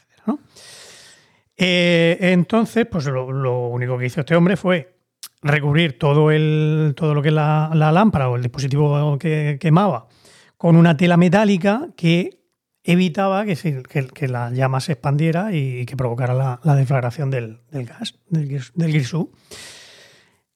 Y fantástico. O sea, lo que es la lámpara funcionaba perfectamente. Y evitó muchas. En, en un, en un principio, pues veo que, que eso que evitaba muchas explosiones. Se detectaba el grisú, pero el queroseno no. Pero Pero, ¿qué pasó? Que la gente se confió. Con la lámpara, esta lámpara no provoca la. Entonces, los, los empresarios, los capitalistas, como siempre, dijeron: pues, pozos que habían cerrado porque había muchos problemas de grisú, dijeron: pues ahora con las nuevas lámparas estas que no a explotan, tope, a tope. Vamos a, vamos allá, venga, bajad, bajad, bajad con estas lámparas que no, que no explotan. Y claro, se empezaron a, a cometer más imprudencias, con lo cual, al final, el resultado final neto fue que volvieron a, a subir los accidentes y que al final terminó habiendo más accidentes que los que había antes de la. Claro, porque bajaban muchas más lámparas. Bajaban más lámparas, Entonces, el porcentaje de accidentes era Claro, superior. Con menos cuidado. se tomaban menos precauciones que Claro. antes, porque ah, si es que esto no explota, ¿no? A ver, es más difícil que explote, pero, pero al final si te empeñas, consigues que... Si quitas la tela metálica, explota. No, pero si no es quitarlas de la metálica, es que se les caigan. Claro, Es se decir, caigan claro, o- Con la lámpara original llevaban un cuidado del copón. Exacto. Con esta lleva, lle- tienen muchas más lámparas, Vale, antes las lámparas contadísimas, ¿no? Las justas para no darte con el pico en el pie. Y en cuanto el canario se moría, pues salían, salían Sí. corriendo. Pero ahora, ah, Está tranquilos. muerto, de viejo. Eh, pon otro, pon otro. Pon otro canario. otro canario ahí Ese que- ya tenía mala cara esta mañana. Y al final, pues pasó lo que pasó. Lleva aquí más tiempo que McWilliam. McWilliam, ese canario lo vi yo. O sea que al final, pues la, la cosa tampoco salió bien. Un poquito más para la- finales del 19 ya, 1897. Pues tenemos a un farmacéutico de la Bayer llamado Félix Hoffmann, como el de los cuentos.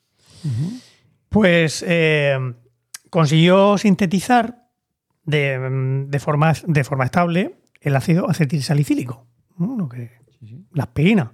Los franceses habían conseguido sintetizarlo antes, pero, pero no estable. No se les quedaba estable, se les, se les- enseguida se les descomponía. ¿no? Pero Hoffman lo consiguió en el 97 ya manteniéndolo. Es que los alemanes cuando se ponen a hacer algo lo hacen. Claro. Cogen la idea de los franceses y luego la hacen mejor. Bueno, pues entonces dijeron, venga, Hoffman, muy bien, enhorabuena, palmadita en la espalda. Ahora te vas a poner a intentar hacer una, una mm, destilación de la morfina, Ostras, pero que no sea tan adictiva como la morfina. eh, heroína sacó, tío. Y entonces, efectivamente, lo que le salió pues fue la heroína. Y Esa pena es adictiva, la heroína, me han dicho. Pues sí, el hombre, pues eh, claro, empezaron a venderla así. De hecho, heroína fue el eh, la marca. La marca que le sacó Bayer a la- al medicamento. Se utilizaba como antitusivo, en pequeñas cantidades, porque ya se utilizaban otros opiáceos. Creo que la heroína no te mata en sí, te mata, eh, pues la, por ejemplo, las infecciones que puedas coger de pincharte la heroína, de, sea, te debilita, pero no te mata. Tengo entendido. no sé. Como bueno, a no ser que te, se. a no ser que te, que te dé Una sobredosis, sobredosis. claro, porque Per- se te per acumula la cantidad. Pero bueno, que al final, eh, eso, que se utilizaba como. Son, son opiáceos que se utilizaban para, como antitusivos. Que, eso- que eso se sigue utilizando a día de hoy. El- La, codeína. de hecho, ayer estaba hablando de la codeína con mi padre. el- el- al final es lo mismo. Lo ¿Puedo que, contarte bueno, una cosa a mí con la codeína? Por favor. Mira, estaba, yo tendría nueve años, sí, porque fue en Lisboa, y me mandaron un... no, no lo- no tengo idea. ¿Eh? ¿Qué has hecho? Porque estabas tú en Lisboa. Pues de vacaciones, navidades con mis padres y con y mi hijo en. Uy, mi hijo. Mi en hermano Arsenio en. Se llama Arsenio, mi hermano, sí. En, en la barriga de mi madre. Por eso me acuerdo que fue eh, cuando yo tenía nueve años. Vale, no tenía cuchara en el hotel. Y yo era asmático. Entonces tenía que tomarme un jarabe que se llama teolisil ex- expectorante, Ah, que contenía codeína. claro. Como no tenía cuchara, le di un trago Así que más o menos. Sí, más o menos, pero fue más que menos. Y me tiré, pues así como tres o cuatro horas, borracho como una cuba de codeína y de, no sé si de alcohol. Yo pensaba que era del alcohol que llevaba el teolisil, pero no. Yo creo Yo que creo fue que más era- bien de la codeína. Sí, un poquito. Y estaba flojísimo. No podía ni mover una risa tonta. Bien, esa es mi historia con la codeína. Ya, pues eso. Con nueve que, años. Que al final se sigue usando lo mismo. Como tenía nueve años, estaba en Lisboa y no había cucharas en el hotel. Claro. Yo ahí que- lo dejo. Yo, pero yo qué sé, es pues yo le, una camiseta. No se habían le inventado, metí seguramente. el trago. No, si había cucharas, pero, pero que mi padre O sea, dijo, no- "Tú no- métele un trago a esto y ya está, Claro, vámonos. no te fuiste a buscar la cuchara. No, era otra época. Ahora, Bueno, que sepáis que la heroína se mantuvo en el mercado hasta 1910. muy bien. Ya está, y ya dijeron, bueno, Está aquí. lo mismo deberíamos ir quitándola. Y ya por último, el, este me resultó curioso que, bueno, luego pensándolo, como he tenido un mes de, desde que preparé el tema hasta hoy que lo Para estoy contando, sí. Creo que he ido viendo cosas más que han tenido consecuencias inesperadas, más importantes que esta, pero bueno, esta me parece curiosa. La voy a contar porque la tengo escrita. Venga, El, está muy divertido, me está encantando. el mosquito, el mosquito o la, la alarma del mosquito, del mosquito, mosquito alarm. ¿Mm? Es una máquina, una máquina que inventaron para, para molestar Al mosquito en sí. No, no realmente no, no- no- no- emite una frecuencia, una, una frecuencia muy alta. Ah, eso muy ya alta. esa ya no lo oigo yo porque estoy sordo. Claro, esa es la cuestión. Esa, ahí está la gracia. Emite una frecuencia muy alta que los adultos o no, yo, ya no escuchamos, pero que la gente joven sí que, sí que la escucha. Entonces la idea del dispositivo se le, se le Me ocurrió a uno tu hijo. que tenía en la. No, que tenía. eh, que se le montonaban adolescentes a darle el follón en la puerta de su tienda. Entonces, Bien. se le ocurrió colocar el aparato ahí en la. Y ponerlo. Qué buena idea. a- a- Y muy a alto to- a volumen, a to a- a- petado. Claro, a la gente normal, a los adultos no les molestaba, No, le daba igual. pero a los adolescentes que sí lo escuchaban, pues los. También tengo otra historia con eso. Si quieres te la cuento Apro- rápido. apruebo ese comportamiento. ¿Verdad? Sí. Eh.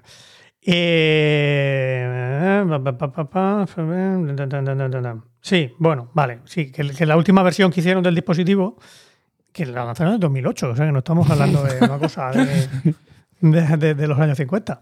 Tenía dos frecuencias, una de 17,4 kilohercios, que esa es la que ya ninguno de los tres que estamos aquí escuchamos, pero, pero lo- los jóvenes sí, que mm, y luego había otra de 8 kilohercios, que sí que la podemos escuchar todos, que en un momento dado, si quieres echar a, toda la gente, pues la ponías a, esa frecuencia. Resulta molesto, aunque quizá no tanto para. Eh, bueno, Enla- enlace a Amazon también de eso. sí, ahora te lo paso. bueno, bla, bla, bla, bueno, ya está. Eh, por cierto, que a este aparato le dieron el Ig Nobel bien. en el año 2006. Bravo, se cierra el círculo, José. Miguel. Increíble Sabía. tus secciones. Sabía que os gustaría. Y bueno, ¿y cuál fue la, la consecuencia inesperada de esto? Pues que luego con, el, con esa frecuencia, a partir del, del Mosquito Alarm, sacaron, sacaron tonos para el móvil con esa misma frecuencia. Porque lo- Sí. la mayoría de los móviles pueden emitir esa frecuencia sin, sin ningún problema. Y entonces los adolescentes la usaban para en clase ponerse, mandarse mensajitos y que les avisaran de que habían llegado los mensajes o llamadas o lo que sea. Cabrones. Y los profesores no se enteraban. Bueno, yo Qué seguro que bueno no me eso. También, también lo apruebo. También lo Yo, lo garantizo Fíjate. que no me iba a enterar. Qué bueno. No, hay tanto. Chavales de los cojones. Que Son de la piel del demonio. Yo eh, me puse una aplicación en el, en el móvil hace ya muchísimo tiempo, cuando el primer iPhone, el segundo iPhone, que también te prometía eso, ¿no? Que emitía una frecuencia Hmm. Que ahuyentaba a los. Entonces tú tenías la aplicación, la dejabas ahí puesta toda la noche, tú no la escuchabas, pero se supone que eso ahuyentaba a los mosquitos. Eh. Y os conté ya en su momento, y es muy celebrado. Mi mujer recuerda muchas veces cómo me levanté, girado hacia la izquierda, hacia la mesilla, abrí los ojos para verme el teléfono boca arriba y un mosquito puesto encima de la pantalla del teléfono. Sacándote el dedo. Sí, sí, el mosquito sordo también. Podría ser, ¿no? Que es el que sobrevivirá al, al apocalipsis junto con las cucarachas. Pero ojo, que esto no era para ahuyentar mosquitos, ahuyentaba a adolescentes. Ya, ya, bueno. Por- por- por mosquito no adolescente. Era, era mosquito porque era un zumbido. Lo llamaban el mosquito por el. No, no, yo te el digo que Ya, ya, esa sí, el frecuencia. que- sí, sí. Sí, lo conozco yo también. Lo vendían en el Leroy Merlin. Mm. ¿Y qué, qué nos ibas a contar, Diego? José? Pues que me compré yo un, un ordenador y me lo traen a casa. Bueno, me lo traen. Llego a casa y empie- empiezo a, a trabajar y mi mujer, ¿pero cómo puedes trabajar con este pitido tan infernal? Y yo, ¿qué pitido, qué pitido, qué pitido? Yo no oigo nada. Total, que me lo había traído un compañero que lo habían. O sea, que es de Molina, que allí tenía una, una tienda que era muy barata y tal. Digo, mi mujer está loca perdida. Dice que, que oye un pitido que no puede trabajar, no le deja trabajar el pitido. Yo no oigo nada. No sé. Digo, mira, a ver, le enciendo. Dice, Hostia, pero si zumba esto que. Y era la, la fuente de alimentación, emitía un pitido súper agudo, pero yo, como estoy sordísimo, No lo oía. no lo oía. Esa frecuencia tan alta. Y aparte, tu mujer es más joven que tú. Tres años. Lo, lo justo para pegar el No, no, pero no, no, pero lo oía. También O sea, este señor también lo oía. El que no lo oía soy yo. Yo es que estoy un poco sordo. Teniente, ¿no? Estoy teniente. Estás teniente, bueno. El otro día, hablando de mujeres más jóvenes que tú, sale, o que, que yo en este caso, mi mujer fue a pasear al perro, lo sacó al, al parque de los perros. Y le dice un señor con el que suelo yo charlar también habitualmente, dice, bueno, reconoció al perro, pero mi mujer no la, no la conocía. Dice, ah, sí, sí, claro, es que no, como normalmente lo saca tu padre. Y yo, ¡Oh! ¡Qué Oh, cabrón! ¡No! Sí, lo que ¿tú te crees? Y además él tiene más o menos mi edad. Sí. señor. Y tiene una mujer mucho más joven que él. Pero yo nunca he cometido la, la, la- la imprudencia de, de- siempre hablo de. Pero claro, Irene, Irene vendría contentísima. contentísima. Pero anoche probó su propia medicina con esto. Sí. ¿Por qué? Porque estábamos viendo los juegos del hambre. Ajá. Y hay un momento en el que hay una explosión muy grande y en, en el sonido pues se oye todo así atenuado y un pitido. ¡Pin! Como Sí, si sí, se sí, hubieran sí. quedado así aturdidos. Y lo oíamos todos menos ella. Ah, Lo oía yo, lo oían mis hijos y ya no oía el pitido. ¿y eso por qué? Porque es vieja. Pero no es más vieja que tú. No, más vieja que yo, pero auditivamente sí. Por lo menos. Tendré pinta de ser su padre. Ya sabemos que, ya sabemos que siempre Hay ha sido muy tensión, rencoroso. hay tensión en la casa de los Morales de las Heras. Y con esto sección. Últimamente no, no nos escucha los podcasts, Irene. No, no hay problema. Yo no, ya te veo bastante impune. Sí, sí, sí. Yo Eva no escucha nunca, o sea que puedo estar tranquilo. Yo lo que tengo es que mm, Rocío, esto lo, lo escucha principalmente cuando va a Cartagena a dar clase, Mm. pero ahora hasta, hasta marzo no, No, tiene cola de Lo mismo te Cartagena. libra. Tenemos que grabar muchos podcasts. Pero- entonces hay que crear cola, hay que crear cola para que librarme de, de dar explicaciones. Pero bueno. Muy bien. ah, hay que tomar decisiones ya sobre el tema de la comida. Ah, sí, sí. Muy bien. FBI. FBI. FBI. donde tú quieras, yo Sí. no tengo. Venga. Pues eh, vamos a llamar. al FBI. A ver. Y esto es publicidad. Tenemos que decirle que nos inviten Ahora, un día a comer. Por cierto, cambiando, yo me he hecho muy del infante ahora. Hola, eh, para reservar mesa Sí, ¿para cuándo? para las dos y media, Sí. ¿Para cuántas personas? para tres. Vale, para tres ahora mismo, caballero, tendría que ser una mesita eh, que tengo de taburetes bajos, ¿vale? En- que, que está la mesa al mismo nivel que la mesa normal, lo único que no tiene silla con el palo, tiene taburetes. ¿Taburete? Sí, Bien, no o sea, problema. taburete, de acuerdo. Estamos de acuerdo con los taburetes. Vale. A las dos y media. ¿Me dice su nombre? Emilio Cano. Hola. Hola. Vale, ¿un teléfono, por favor? Sí, 608. Vale, perfecto. Pues ya tenéis la mesita, ¿vale? Muy bien, gracias. Hasta luego. Muchas gracias, hasta luego. Solo, solo 100 opciones. La gente puede ir probando. Sí, sí, sí. No, luego silenciaré. Es que he silenciado el- los, los segundos- los últimos dos dígitos, pero luego en edición silenciaré el resto. Por cierto, está. eh, ahora que me quito los auriculares.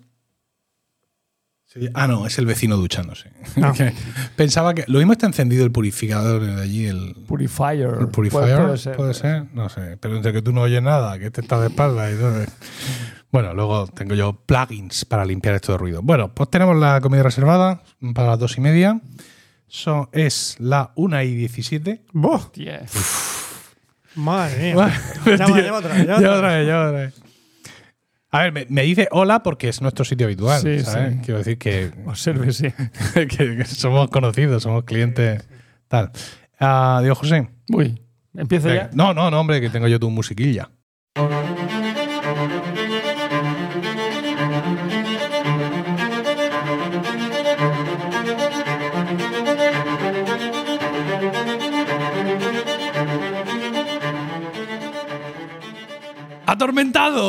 como la música que le antecede, llega a nosotros Diego con su sección. Qué sorpresa. Antes que nada, antes que nada. eh, y no es la típica pregunta, ahora te la hago otra vez, pero ¿de qué nos vas a hablar? Es decir, ¿vas a, vas a, vas a, traer- a exponer la sección que traías, que te has levantado a las 7 de la mañana para prepararla? Eh, ¿O vas a cambiar por el tema que te ha surgido al llegar a este mi domicilio y que te ha indignado y que te trae de cabeza porque y yo solo te he contado la mitad? Solo te he contado la mitad. Si tú me cuentas la otra mitad, ataco por ahí. Si no, Yo te cuento, yo ahora mismo hagas en mí según tu palabra, ex ansi la domini. Yo hago lo que tú digas. O sea, ahora mismo tú, tú eres el host del podcast ahora mismo. O sea, tú eres el que mandas.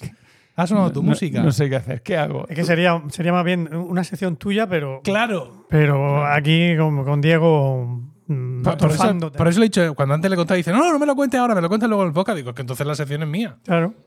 Pues, ¿Qué hacemos? Pues, pues traerlo tú la próxima vez en la sección y así yo poder atacarte. A ti no, poder atacar al señor de. O es señor o señora. Eh, matrimonio. Es un matri- o es matrimonio encima. Sí. Me cago en la leche. Pues yo ahí lo tengo muy fácil para decir. lo que, pues, ¿Por qué no lo haces en tu casa? Y a mí me dejas. Poten- potenciales oyentes de este podcast. Ostras. bueno, lo siento, pero mm, yo en mi casa mando yo. No es nada personal. Es que Sí. esto de la audiencia es muy curioso. Fíjate, hace, hace poco hice unos cuantos comentarios antigatos en Emil Daily Oh. Mm. Yo tengo un gato. y de Bueno, tú no tienes un gato, pero eso ya lo hablamos. No, no, gato. no, Hay un gato que vive en tu Lo de- efectivamente, el eso de posesión de ese gato tuyo, no. Bueno, Bueno, ¿cómo- porque no- yo no poseo al gato. El gato vive en mi casa. Es un miembro más de la familia. no des los cojones, porque ni siquiera vive dentro de la casa. Duerme en una jaula. Bueno, luego hablamos de tu gato si quieres, pero es. Yo hice unos cuantos comentarios anti-gato en Emilcar Daily. Y entonces, atención, una amiga de Rocío que eh, tiene una asociación de recogida de gatos inmundos y distribución, etcétera, etcétera, o sea, una tía que se dedica y que además se dedica y pone su dinero y tal, en tal, le dice que su veterinario, experto en gatos, su veterinaria y el marido de la veterinaria, los dos, son oyentes de Milcar Daily. Ellos eh, tienen cuenta en redes sociales de su rollo de veterinarios gatunos con más de 50.000 oyentes. Es decir, tienen una audiencia, que no comunidad, muy superior a la mía. Son oyentes de Milcar Daily y están muy indignados con mis comentarios antigatos. Oh. Sí, sí, sí. sí. Mi- pues antes de que se piense que soy un malvado, mi gato me maulla para que lo meta en la jaula por las sí, noches que porque sí, es su casita. Por Sí. su bien. Sí, Sí. que es verdad que sí que es verdad que Es su verdad que cuando entra ya no puede ya salir. no sale, pero no, pero, pero te pero te pide entrar. Sí, No, sí, sí. Te pide entrar. Bueno, pues dice, dice esta mujer, esta veterinaria, que mm, quiere, quiere tener conmigo un, un careo, un directo, para eliminar todos esos prejuicios y todas esas presuposiciones que la gente hace. No, pero son prejuicios. Son prejuicios. Yo, he tenido un gato, a, a querida amiga. Entonces quería, quiere. Porque le dijo, bueno, pues escríbele, ¿no? Entonces quiere ella invitarme a su canal, Mm. a ir a yo a su Instagram, allí a hacer un directo. O sea, a que, En me, su a- casa. a que me apedreen. Claro. todo- que yo encantado. vamos, yo ni modo, me lo voy a pasar, me lo voy a pasar bomba. Pero por lo que sé no me ha llamado todavía. Ah.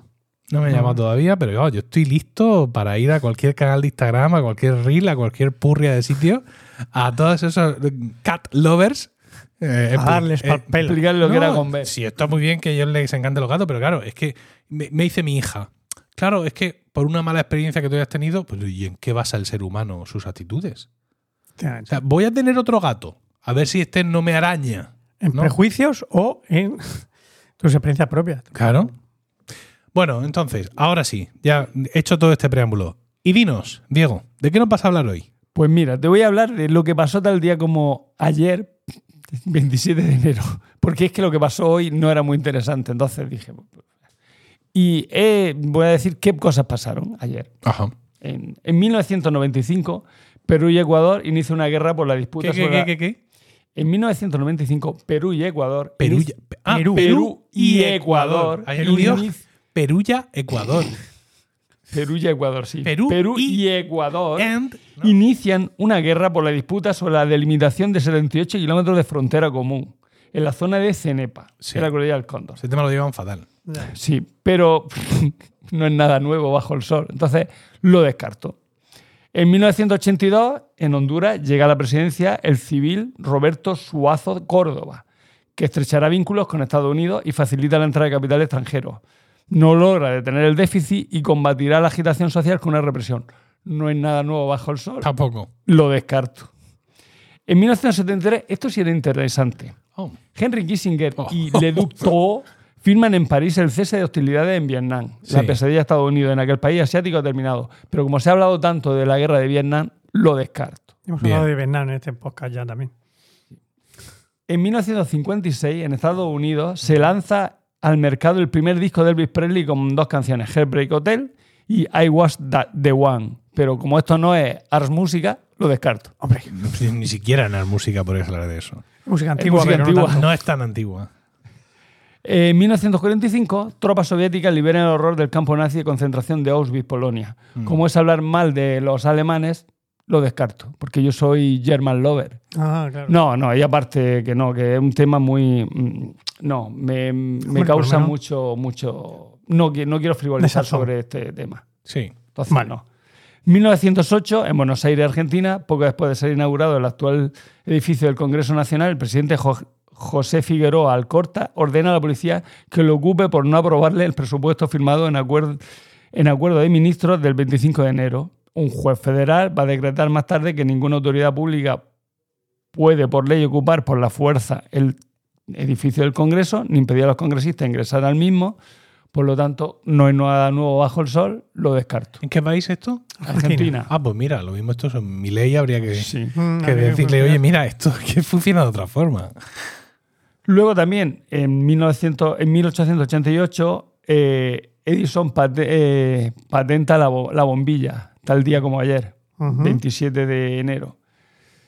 Podría ser interesante, pero uf, es que lo de Tesla, Edison y tal, uf, Eh, interesante eso. eso te lo dejo más. Déjamelo a mí, sí. Sí, eso.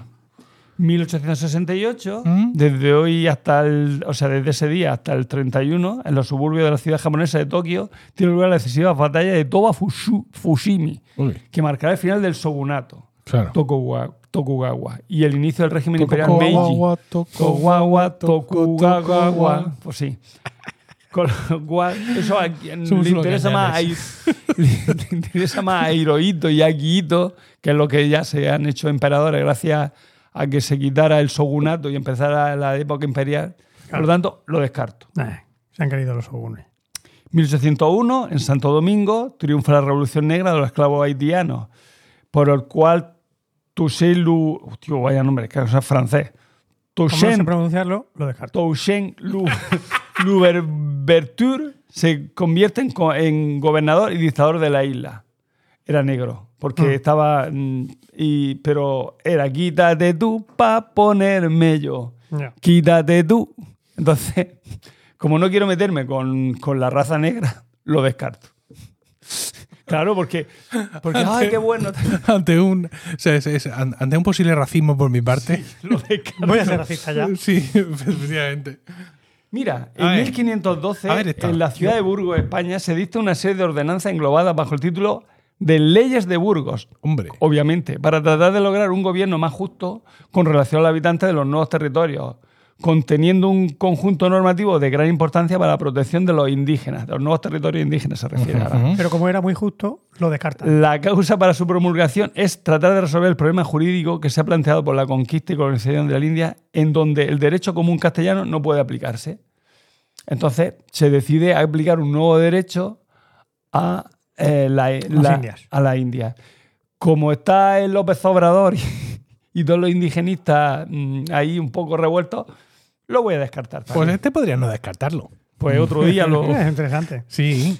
eh, pues ya hablé un poco de eso. Es decir, las leyes de, Yo es que Leyes- estoy muy indignado. leyes de Burgos, las leyes de Burgos lo que hacen es aplicar nuestro derecho Sí. Para la protección de los, de los nuevos ciudadanos, Sí. ¿no? Pero mm, con un poquito de reforma porque no se puede aplicar exactamente igual. Claro. Es decir, igual que hicieron los ingleses, supongo, ¿no? Ah, pues también, no. eh, no, no, no. no, no, no lo hicieron. No, lo hicieron. Los franceses tampoco.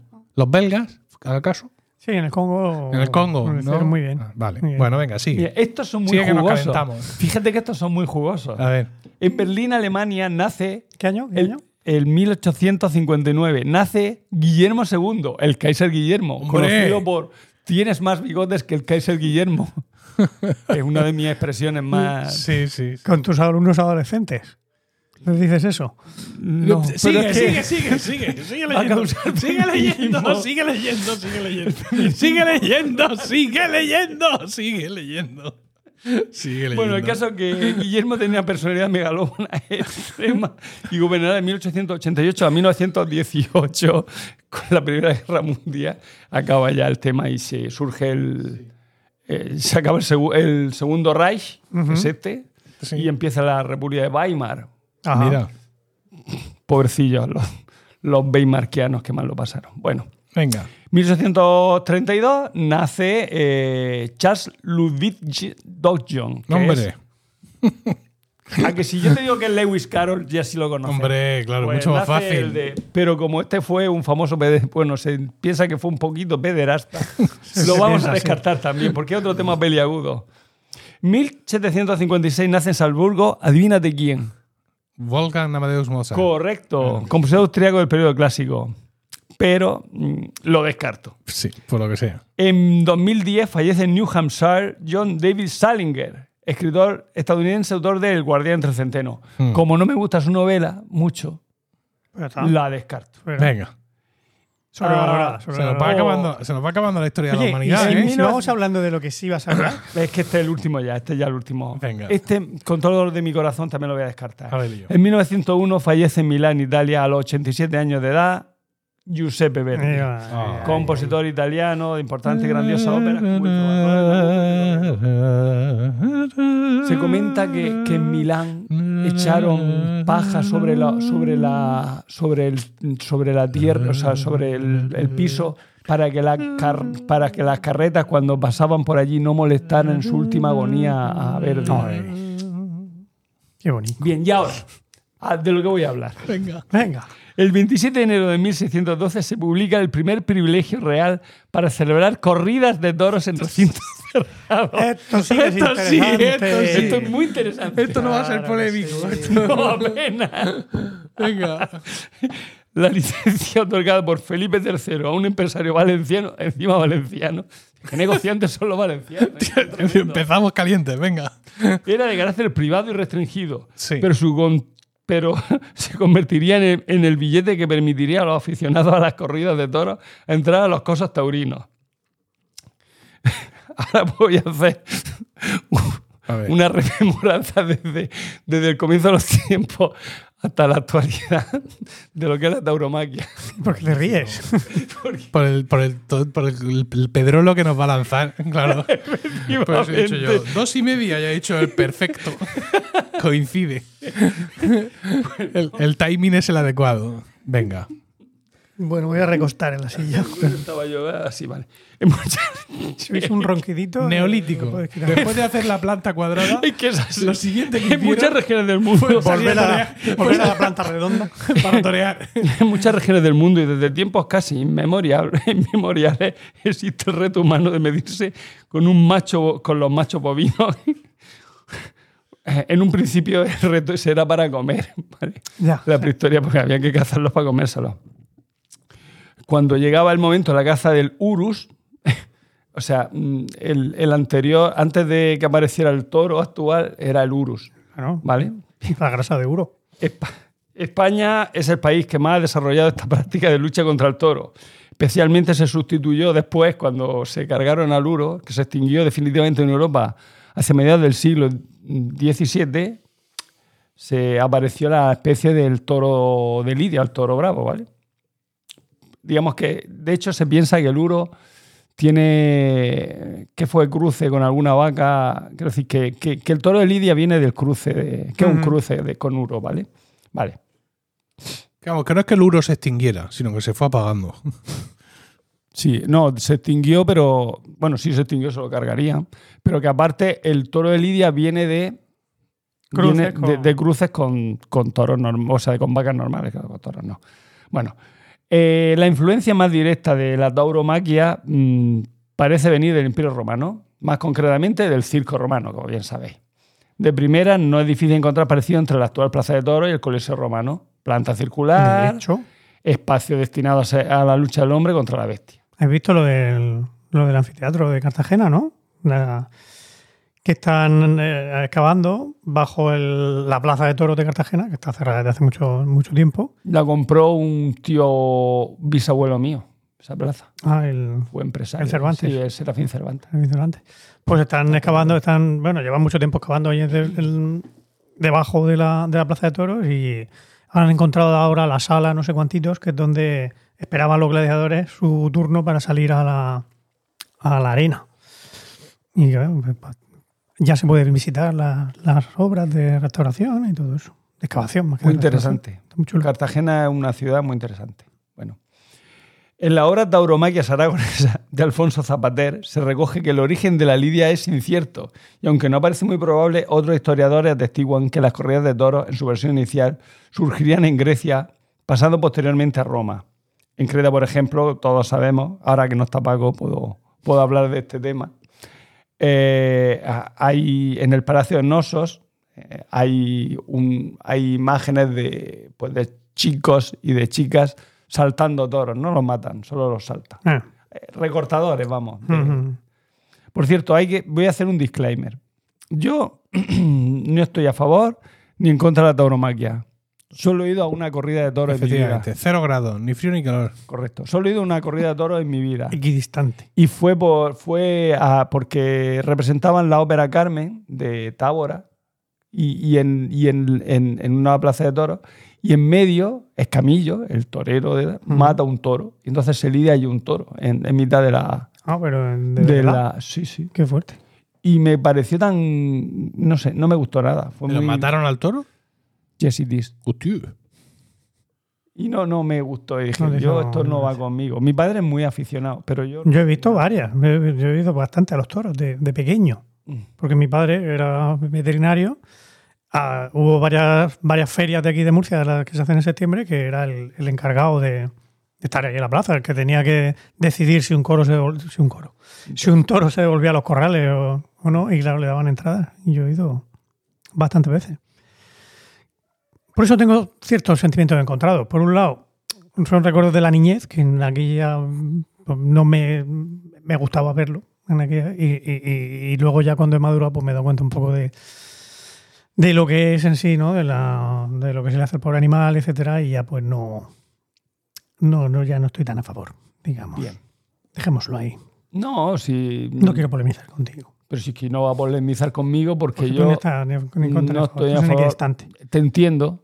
Entiendo porque que es un espectáculo. Yo- Yo sé que esto Bárbaro. al final terminará prohibiéndose con el tiempo, tarde o temprano. Sí, eso es lo que me ocurre a mí. Es decir, a mí me gusta, o sea, no como para irme, no para buscar entradas o sacar entradas para ir aquí a Murcia. Yo he ido a veces ahí en el pueblo, que ya ves tú el nivel de la tauromaquia, ahí en, en novilladas, de, con toreros de tercero, de cuarta. Alguna cosa he visto en la tele también, en la tele sí he visto algunas corridas interesantes. Y es una cosa que, que me gusta por motivos que desconozco, porque en casa no hemos sido nunca de, de eso.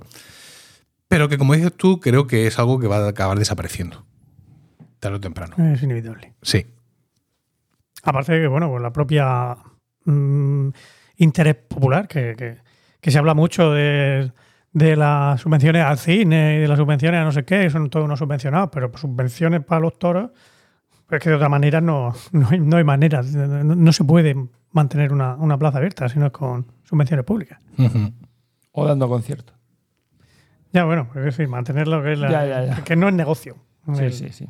Bueno, continúo. Perdón. Zapater, re- no, no, si no, no, me- me- era muy interesante el tema.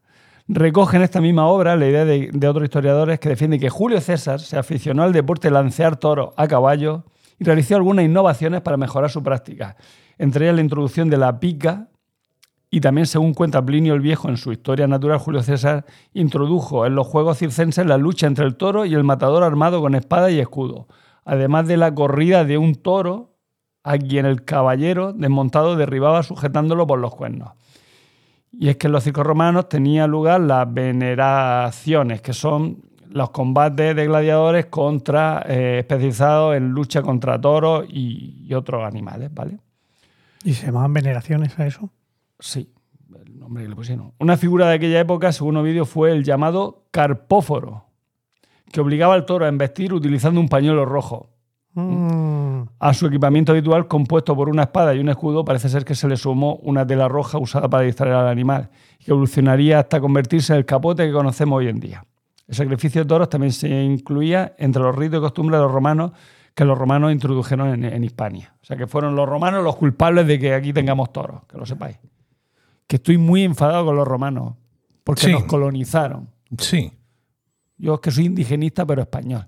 Soy ibero. Han perdido, Soy íbero. han perdido perdón los, los no, romanos. efectivamente, no, han pedido perdón han los romanos. Por eso, ahora que vengan todos los romanos y me pidan perdón por romanizarme. Sí. Yo no quería que me romanizara. Venga, sigo. Después Ay, de la tontería. no sé. esta. Vale, se sabe que en la península ibérica medieval ya existía una costumbre muy arraigada de lanzar al toro en un espectáculo público que se se desarrollaba en espacios abiertos o en las plazas de los pueblos. Y es probable que la lidia evolucionara de las necesidades de los nobles que utilizaban a sus escuderos o peones para distraer al toro, al montar o des- o desmontar del caballo o recuperarse de una caída. O sea que los... Eso se utilizó, digamos, para que practicaran, para cuando ellos iban a, a cazar toro o algún animal, para que esto, para que practicaran si el, si el caballero se caía del caballo, pues para que no se lo cargara el toro. Entonces, pues ponían ahí a los escuderos y tal para que Hmm. practicaran con los toros y tal. Vale. La primera corrida de toros documentada se sitúa, bueno, corrida entre comillas, ¿vale? Se sitúa en el año 1128 en la boda de Alfonso VII de Castilla, hijo de Urraca I de, Ala- de León. La gente ya no le pone a su, nombre, a su No. hija Urraca. Esto lo hemos comentado aquí, ¿eh? en este podcast. El Sí. tema de- el desuso en el que ha caído Urraca como Urraca. nombre. Y Berenguela de, de Barcelona, que tampoco les ponen a su hija Berenguela. Berenguela. Lo bonito que Berenguela. Claro que sí. Los catalanes tienen que poner a su hija Berenguela. Y los Castellano. castellanos, castellano, Urraca. Urraca. Claro que sí. Para que todos estén unidos por, por el lazo. Por la tulticia. Claro. bueno, pues en, en- en la boda esta tuvo lugar en la localidad de Saldaña, Valencia, ¿vale? Y las crónicas de la época recogían en, eh, lo siguiente. En que casó Alfonso mm, VII en Saldaña con doña Merenguela, la chica, hija del conde de Barcelona. En otras funciones hubo también fiesta de toros. Es lo que... De ahí se sabe que hubo corrida de toros, por, ese comentario. A partir del siglo siguiente, o sea, en el XIII, se, entiende- se extiende la tradición de correr los toros para festejar bodas, bautizos y funerales. Mientras que la nobleza iba a caballo, el pueblo ya no corría a pie. Obviamente, no tienes dinero para comprarte un caballo, pues tendrás que correr a pie. Continuamos. La reina Isabel la Católica no le molaba mucho esto de las corridas de toros, las rechazó, pero no las prohibió. Muy mal, porque si, si no te gustan, hay que prohibir. Mientras que el emperador Carlos V, este, como le gustaba comer, este, yo era, era flamenco, pero yo lo veo más, quiero decir, de Flandes, nació en Ajá. Gante, pero yo lo veo que le gusta, era, era más bien Era más medi- mediterráneo. más mediterráneo en eso. Pues le gustaba comer bien, beber bien y eh, está- era muy aficionado a, a- a los toros. Mató un toro de una lanzada en Valladolid para celebrar el nacimiento de su hijo Felipe II, por ejemplo, sin ir más lejos. A finales del siglo XVI, tanto el lancero como una especie de rejonero, eh, pinchaba to- el que pincha al, al toro a lomo de un caballo, comenzaron a tener carácter lucrativo. O sea, teníamos el que lanceaba y el que solo le ponía banderillas Ujú. a montado a caballo. ¿vale? Ah, en, mil- eh, en 1565, un concilio de Toledo para el remedio de los abusos del reino declaró las funciones de toros muy desagradables a Dios. Y en 1567 el Papa Pío V promulgó la bula de Salutis Gregis, quien las apoyaba, pero su sucesor, Gregorio XIII, modera el rigor de la bula de Pío V conforme al deseo de Felipe II de levantar la excomunión. O sea, se, los papas dijeron, no, hombre, no, eso está muy feo. El otro, el Felipe II, se ve que sí que le gustaba y le dijo al papa, hombre, no me quites los toros, que aquí nos gusta mucho. Bueno, pues venga, pues no es comulgo, pero que sepáis que está muy feo matar a una criatura del Señor. Bueno. Ah, vale. Eh, Felipe III renovó y perfeccionó las plazas de toros de Madrid, este también le molaba el tema, en 1617 con la capacidad para casi 60.000 participantes. Y Felipe IV, además de, de alancear toros y matar uno de un arcabuzazo, ¡hala, qué bestia! en la huerta de la Priora, estoqueó a muerte a más de 400 jabalíes. Eso, eso, eso ya lo comento. Eso de bonus, bonus track. Durante los siglos... ¿Qué pasa? ¿No oís un zumbido? Un pi. Yo es que no oigo nada. Yo oigo mi propio oído. Ya. Yo tampoco. Oigo mi propio sacúfeno. No soy el más, no soy el, no soy el más joven de, de los tres. Vale, vale, sigue, sigue. Vale, durante los siglos XVI y XVII, como hemos, di- como hemos visto, en España y en el sur de Francia ya se practicaba la suerte de vaquilla y toros por calle y plaza. Y otros festejos como los toros de fuego, o los toros embolados, ensogados o enmaromados. Comparable en El crueldad toro con los-. Sí, comparable en crueldad con el espectáculo aristocrático de la corrida en el que el caballero tenía un papel preponderante en el acoso y muerte del toro, que también sufrían las miles provocaciones que le causaban los peones desde los burladeros a caponeras, los arpones que, le clava- que la chuma le clavaba y los arañazos que algunos gatos introducidos en algún tonel que otro... de- o sea, ponían gatos. gatos... en- Ya estamos viendo en, los gatos. en los, tonel- en los toneles para que cuando el toro le diera boom, le diera el cebollazo y rompiera el tonel, el gato salía endemoniado vivo y Se tiraba, se, que- se tiraba por el toro. O sea que, Es decir, que conforme la ha ido, humana. que es curioso, ¿no? Conforme ha ido avanzando eh, la historia de, de la lidia, vamos a llamarlo así en general, ha ido. ha ido aumentando el nivel de puteo al que se somete al toro. Mm, Bueno, no, ahora se ha resubido. Ahora ya no hay gatos, ya por lo menos el gato. No, pero me refiero que no es una cosa mm, originaria, sino que en un momento dado dicen, oye, ¿qué más le podemos hacer? Claro. Sí, hombre, claro, la gente ¿No? ya se aburre. Sí, sí, sí. Y ahora un enano que salte. Claro, hay que, hay que buscarle eso. Vale, ¿eh, ¿dónde íbamos? Ya me perdido. Una persona con discapacidad. Eh, perdón, se llama Condición. un acondro- una, una persona con adro- Una persona con acondroplasia. acondroplasia. Plasia. Acondroplasia, eso sí. Bueno, ¿dónde estaba yo? Así, vale. En, uh, que se me ha subido. el- En Sevilla se documenta una corrida a cargo de la Cofradía de Santa Ana con 6 o 12 toros con cinteros y sogas para recogido del pueblo, regocijo del pueblo, perdón. Llegando a generalizarse las grandes corridas a caballo con rejones la provisión de un primer toro para que sea burlado, humillado y muerto por el pueblo de pie, de a pie. O sea, primero Burlado, humillado y muerto. Como vemos, en el siglo XVII los festejos taurinos se consolidaron como espectáculo popular y comenzaron a ser programados en ciertos lugares, casi siempre plazas urbanas, donde se podía reunir más personas que en los espacios abiertos situados fuera de las poblaciones. Fíjate, fíjate, fíjate una cosa.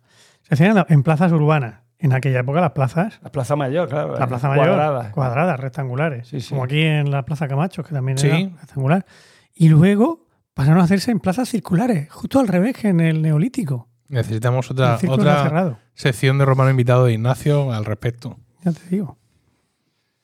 Eh, pero bueno, esto genera muchos problemas tanto para la seguridad de los espectadores como para la labor de los comerciantes. Así que era que no. Tener un toro entrándote por la puerta, pues no. Sí, Claro. puede ser incómodo. Lo mismo la- el, el- el este de- el escaparate de frutas, a lo mejor. Porcelanas, ricas y delicadas porcelanas. Pasen y vean. De ahí ya retomamos lo del 27 de enero. Así ocurrió en la ciudad de Valencia a principios del siglo XVII. Los festejos taurinos solían celebrarse en la plaza del mercado, pero debido a las quejas de vendedores y tenderos, el consistorio prohibió que se utilizara este espacio público para tal fin.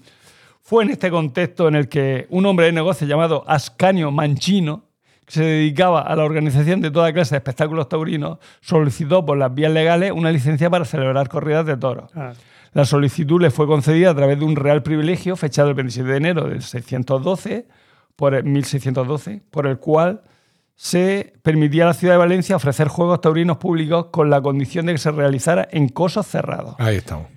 Es decir, la actividad se regulaba mediante un texto de corte legal. La concesión regia permitía a Manchino explotar los toros de bus, los, tor- los corros de bus, bous, De- de bous. Bous, de bous, sí. por un tiempo determinado y exclusivamente en este, en este concejo. Siem- Bous, es, para los que no lo sepáis. Toro, toro. Toro en catalán barra valenciano. siempre que hubiera sido Me acabo de meter en un lío yo solo. Siem- siempre que hubiera sido donde, o sea, donde, o sea, que, vamos, que solo se podía hacer allí en Valencia. Hasta 1625, Felipe de, hasta Felipe de Salas, canciller mayor y registrador del Consejo Real de India, y Martín de Bairón, contable del Marqués de, Tavera, a la sazón virrey y capitán general del Reino de Valencia, renovaron y revelaron, re- rele- relevaron sí, la, la licencia de Manchino mediante compra por vigor hasta 1667. O sea que luego le compraron esa licencia al otro para ellos sacarle dinerillo. Entonces, ¿la fecha original cuál es? Perdona. 1612, 27 de enero, Es decir, 1612 es la fecha en la que nacen las plazas de toros. en la que... ¿No? O sea, le dan la licencia al colega este para que en un coso cerrado. Correcto. ¿Qué has dicho? No, no, que estaba pensando que de 1612 a 1667, que han pasado, pasaron muchos años. El- el- 1647, mediante por vigor hasta 1647. ah, 47, vale. Sí. De hecho, la, 30 prim- años, la 30. primera, la plaza de toros más antigua es la de Béjar, Salamanca, que se levantó en 1667, con forma rectangular y Ah. modificada posteriormente. Claro. La Vino- primera, Vino el decorador y le dijo, vamos a ver. vamos a ver. Dije esto en el neolítico y lo vuelvo a decir ahora. como sé, que, como sé que os interesa lo del tema circular, sí. la primera plaza de toros con forma circular es la Real Maestranza de Caballería de Sevilla de 1733. Que es la misma que sigue estando en pie ahora mismo, ¿no? sí. Ah, Efectivamente. Ah, vale, seguimos. A partir del siglo XVIII, la llegada de los Borbones eh, supuso una mayor separación de la nobleza y la tauromaquia. Los, Claro, los digamos que franceses esto- no. los franceses no les molaba mucho el tema. Los Borbones lo consideraban una fiesta bárbara, de mal gusto, por lo que sea. así que los nobles se alejaron de ella, mm, pero el pueblo llano consi- continuó corriendo a pie cuando la nobleza se desentendió del toreo a caballo. Ese toreo a pie estaba vinculado con el abasto de carne y los mataderos, donde se, desarrollaron cuadrillas de peones o chulos provistos de capas que se unieron a los jinetes barilargueros para correr, provocar el acoso del toro, doblar, que, o sea, correr era provocar el acoso del toro, doblar, que era hacerle dar vueltas bruscamente con el engaño, pinchar y rematar, que se conocía con desjarretar al toro. Digamos que eso se hacía en los mataderos, ahí para que. Ya que, ya que los iban a matar, pues dijeron, bueno, pues nos divertimos un rato. A los toros agotados que rehuían del doloroso encuentro con su verdugo a caballo y los perros de presa. Al final lo- se los cargaron. Pasando a ser enfrentamiento con el toro, un entretenimiento deportivo o un negocio lucrativo que siguió contando con el apoyo real para, para erigir en la puerta de Alcalá de Madrid, por ejemplo, la vieja plaza de, de obra de fábrica donada de Fernando VI a la Junta, a la Real Junta de Hospitales, que fue inaugurada en 1754. O sea, antes de que apareciera la puerta de Alcalá, allá había una plácica de toros que habían hecho. ¿vale? A finales del 18, una iniciativa para civilizar las costumbres del país del conde de Aranda, ministro de, de Carlos III, ¿vale? Presidente también del Consejo de India, desembocó la promulgación de la Real Orden del 23 de marzo de 1778, que prohibía las corridas de toros de muerte en todo el reino, con excepción de aquellas destinadas a sufragar por vía de arbitrio algún gasto de utilidad pública o fines benéficos. O sea, solo, solo si Si voy a meter ya cuchara. Sí, o si eh, fines benéficos. Siendo estas prohibidas también posteriormente. Incluso Carlos III dijo, "Bah, ni así, las voy a prohibir todas. que contra. En 1690, otra real provisión de los señores del Consejo erradicaba no solo la versión espectáculo de la recién inventada corrida moderna, sino cualquier celebración que tuviera el toro como víctima pro- protagonista. O sea, el toro al carrer, los toros de, como ensogados, todo eso. En virtud de lo cual se prohibía por punto general el abuso de correr por las calles novillos y toros que llaman de cuerda, así de día como de noche. Eso es lo que ponía en la, en la Real Provisión. En 1605, otro Real Decreto de Carlos IV reiteraba la abolición de las corridas de toros en España, sus territorios de ultramar, aunque se toleraba algunas excepciones con fines benéficos, lo que hemos dicho. Fernando VII lo va a recuperar hasta hoy en día. Y con esto acabo mi, mi esa sobre las corridas de toros. Ya, hombre, obviamente en el siglo XIX mejora el. Ya se, se instaura lo que es, pues, la, lo que es la corrida de, supongo, la, pues que el picador, las banderillas, el capote, luego la muleta y tal. Supongo que eso ya se, va, se ha ido perfeccionando en el siglo XIX. Por cierto, no es hasta mediados del 20, creo recordar, cuando le ponen al, al picador, al caballo del picador, le ponen una cosa para que no, ah, sí, sí, sí. no le Antes era. un- Para que el toro no destripe al no caballo. destripa el caballo. sí, En fin. Era también muy bonito. Sí. Como aparte del espectáculo. Pues, pues eso, eh, celebrando la nomástica, no, la nomástica no, celebrando el acontecimiento, pues se habla de un poco de tauromaquia en la historia. Me sorprende, como ya he dicho antes, que el, el supramaltrato al toro haya sido evoluci- evolutivo. O sea, vale, ya hacemos esto. ¿Qué más podemos, más hacer? ¿Qué más hacerle? podemos hacer? no? Yo pensaba que venía pues, de alguna cosa inveterada de toda la vida, que, o sea, que el origen se perdía en la noche de los tiempos, pero no. Que sería un poco al revés. Hay ¿no? una, justo, sí, hay un año en el que va, y ahora también lo vamos a incendiar, ¿sabes? En ese sentido no puedo sino sentirme un poco orgulloso de, de- de nuestros convecinos de Archena. ¿no? Archena es una localidad de aquí de, de Murcia, digo convecinos porque está moderadamente cerca de Blanca, mi pueblo. Y en Archena, pues también el- la cosa taurina ha evolucionado, pero en tiempos muy recientes, es decir, siendo yo un adolescente, inventaron una disciplina que venía a llamarse el fútbol vaca. Entonces, ¿cómo es la cosa? Se dispone en las afueras del pueblo de un campo de fútbol rectangular, todo hay que decirlo, No circular, que supera, supera las dimensiones de un campo de fútbol, pero no llega a las dimensiones de un campo de fútbol normal. Bueno. Vamos, viene a ser este trozo que tenemos aquí. Claro. Entonces, en vez de haber eh, las líneas de cal que determinan el- el- lo que hay son, son directamente vallas. ¿Vale? Son- está todo, todo vallado. Con las porterías a los extremos. Y hay un punto determinado, todos estos son mis recuerdos de infancia. Hay un punto determinado del campo donde se encaja una furgoneta. Entonces, comienza el encuentro, pero esto es un campeonato de fútbol, tú te apuntas con tu equipo de, de tus colegas, tal, estamos allí jugando al fútbol y en un momento dado, de forma, de forma inopinada, se abre la parte de atrás de la furgoneta y sale una vaquilla. Una vaquilla. Entonces, sí, sí, sí, hay que seguir jugando al fútbol, pero la vaquilla también juega. Aquí ya.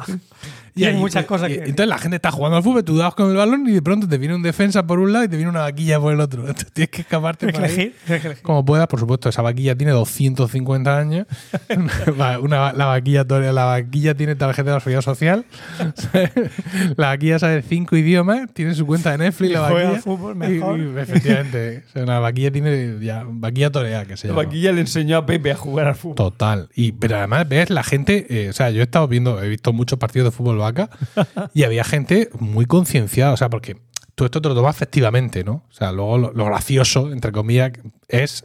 Y la, y la vaquilla no sufre, ¿no? ¿Eh? Por solo jugar al fútbol, La ¿no? vaquilla sufre del agobio, del estrés que sufren todos No los creo bichos. que la vaquilla esté deseando jugar al fútbol, pero. Efectivamente, pero la vaquilla sale allá por todas, claro. Pero yo he visto a gente, yo he visto gente que seguía inmersa en el partido. O sea, es que tú le veías la cara de concentración y de esfuerzo de estar sacando el córner y de controlar su delantero para pasársela el defensa de los otros y de dónde coño está la vaquilla. Y estar concienciado que lo que yo aquí he venido a hacer es a ganar un partido. Claro que sí. O sea, el hecho de que haya sí. una vaquilla es accesorio.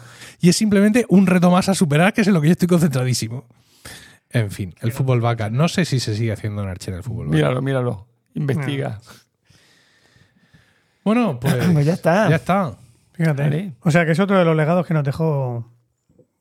Roma. Roma. No, ¿Qué hizo por nosotros VII. Roma? Fernando VII. Ah, Pues ya está. pues sí. Ya está. Perfecto. Pues entonces, con esto hemos llegado al final de este 74 capítulo, que esperamos hayáis encontrado gratificante y divertido. Gracias por el tiempo que habéis dedicado a escucharnos. Esperamos vuestros comentarios en Twitter, arroba romanoslocos, en Mastodon, en Mastodon, arroba romanoslocos, arroba emilcar.social y en nuestro canal de Discord, eh, emilcar.fm barra Discord, donde os convertiréis de audiencia en comunidad. Mientras llega nuestro siguiente capítulo, seguramente el mes que viene, y espero que con todos, porque eh, en estos momentos aquí ha faltado Paco, el anterior faltó José Miguel y el anterior faltó Diego. O sea que ya no se puede faltar más. Pues si falto yo, no hay podcast. Por eso, seguramente el mes que viene, aunque tenemos lo del cono. Tengo Mm. muchos compromisos el mes que viene. No sabemos cuándo, pero hasta ese momento, recordad que ante cualquier adversidad de la vida, lo mejor es tomarse un segundo para respirar profundamente y decir. Están locos estos romanos.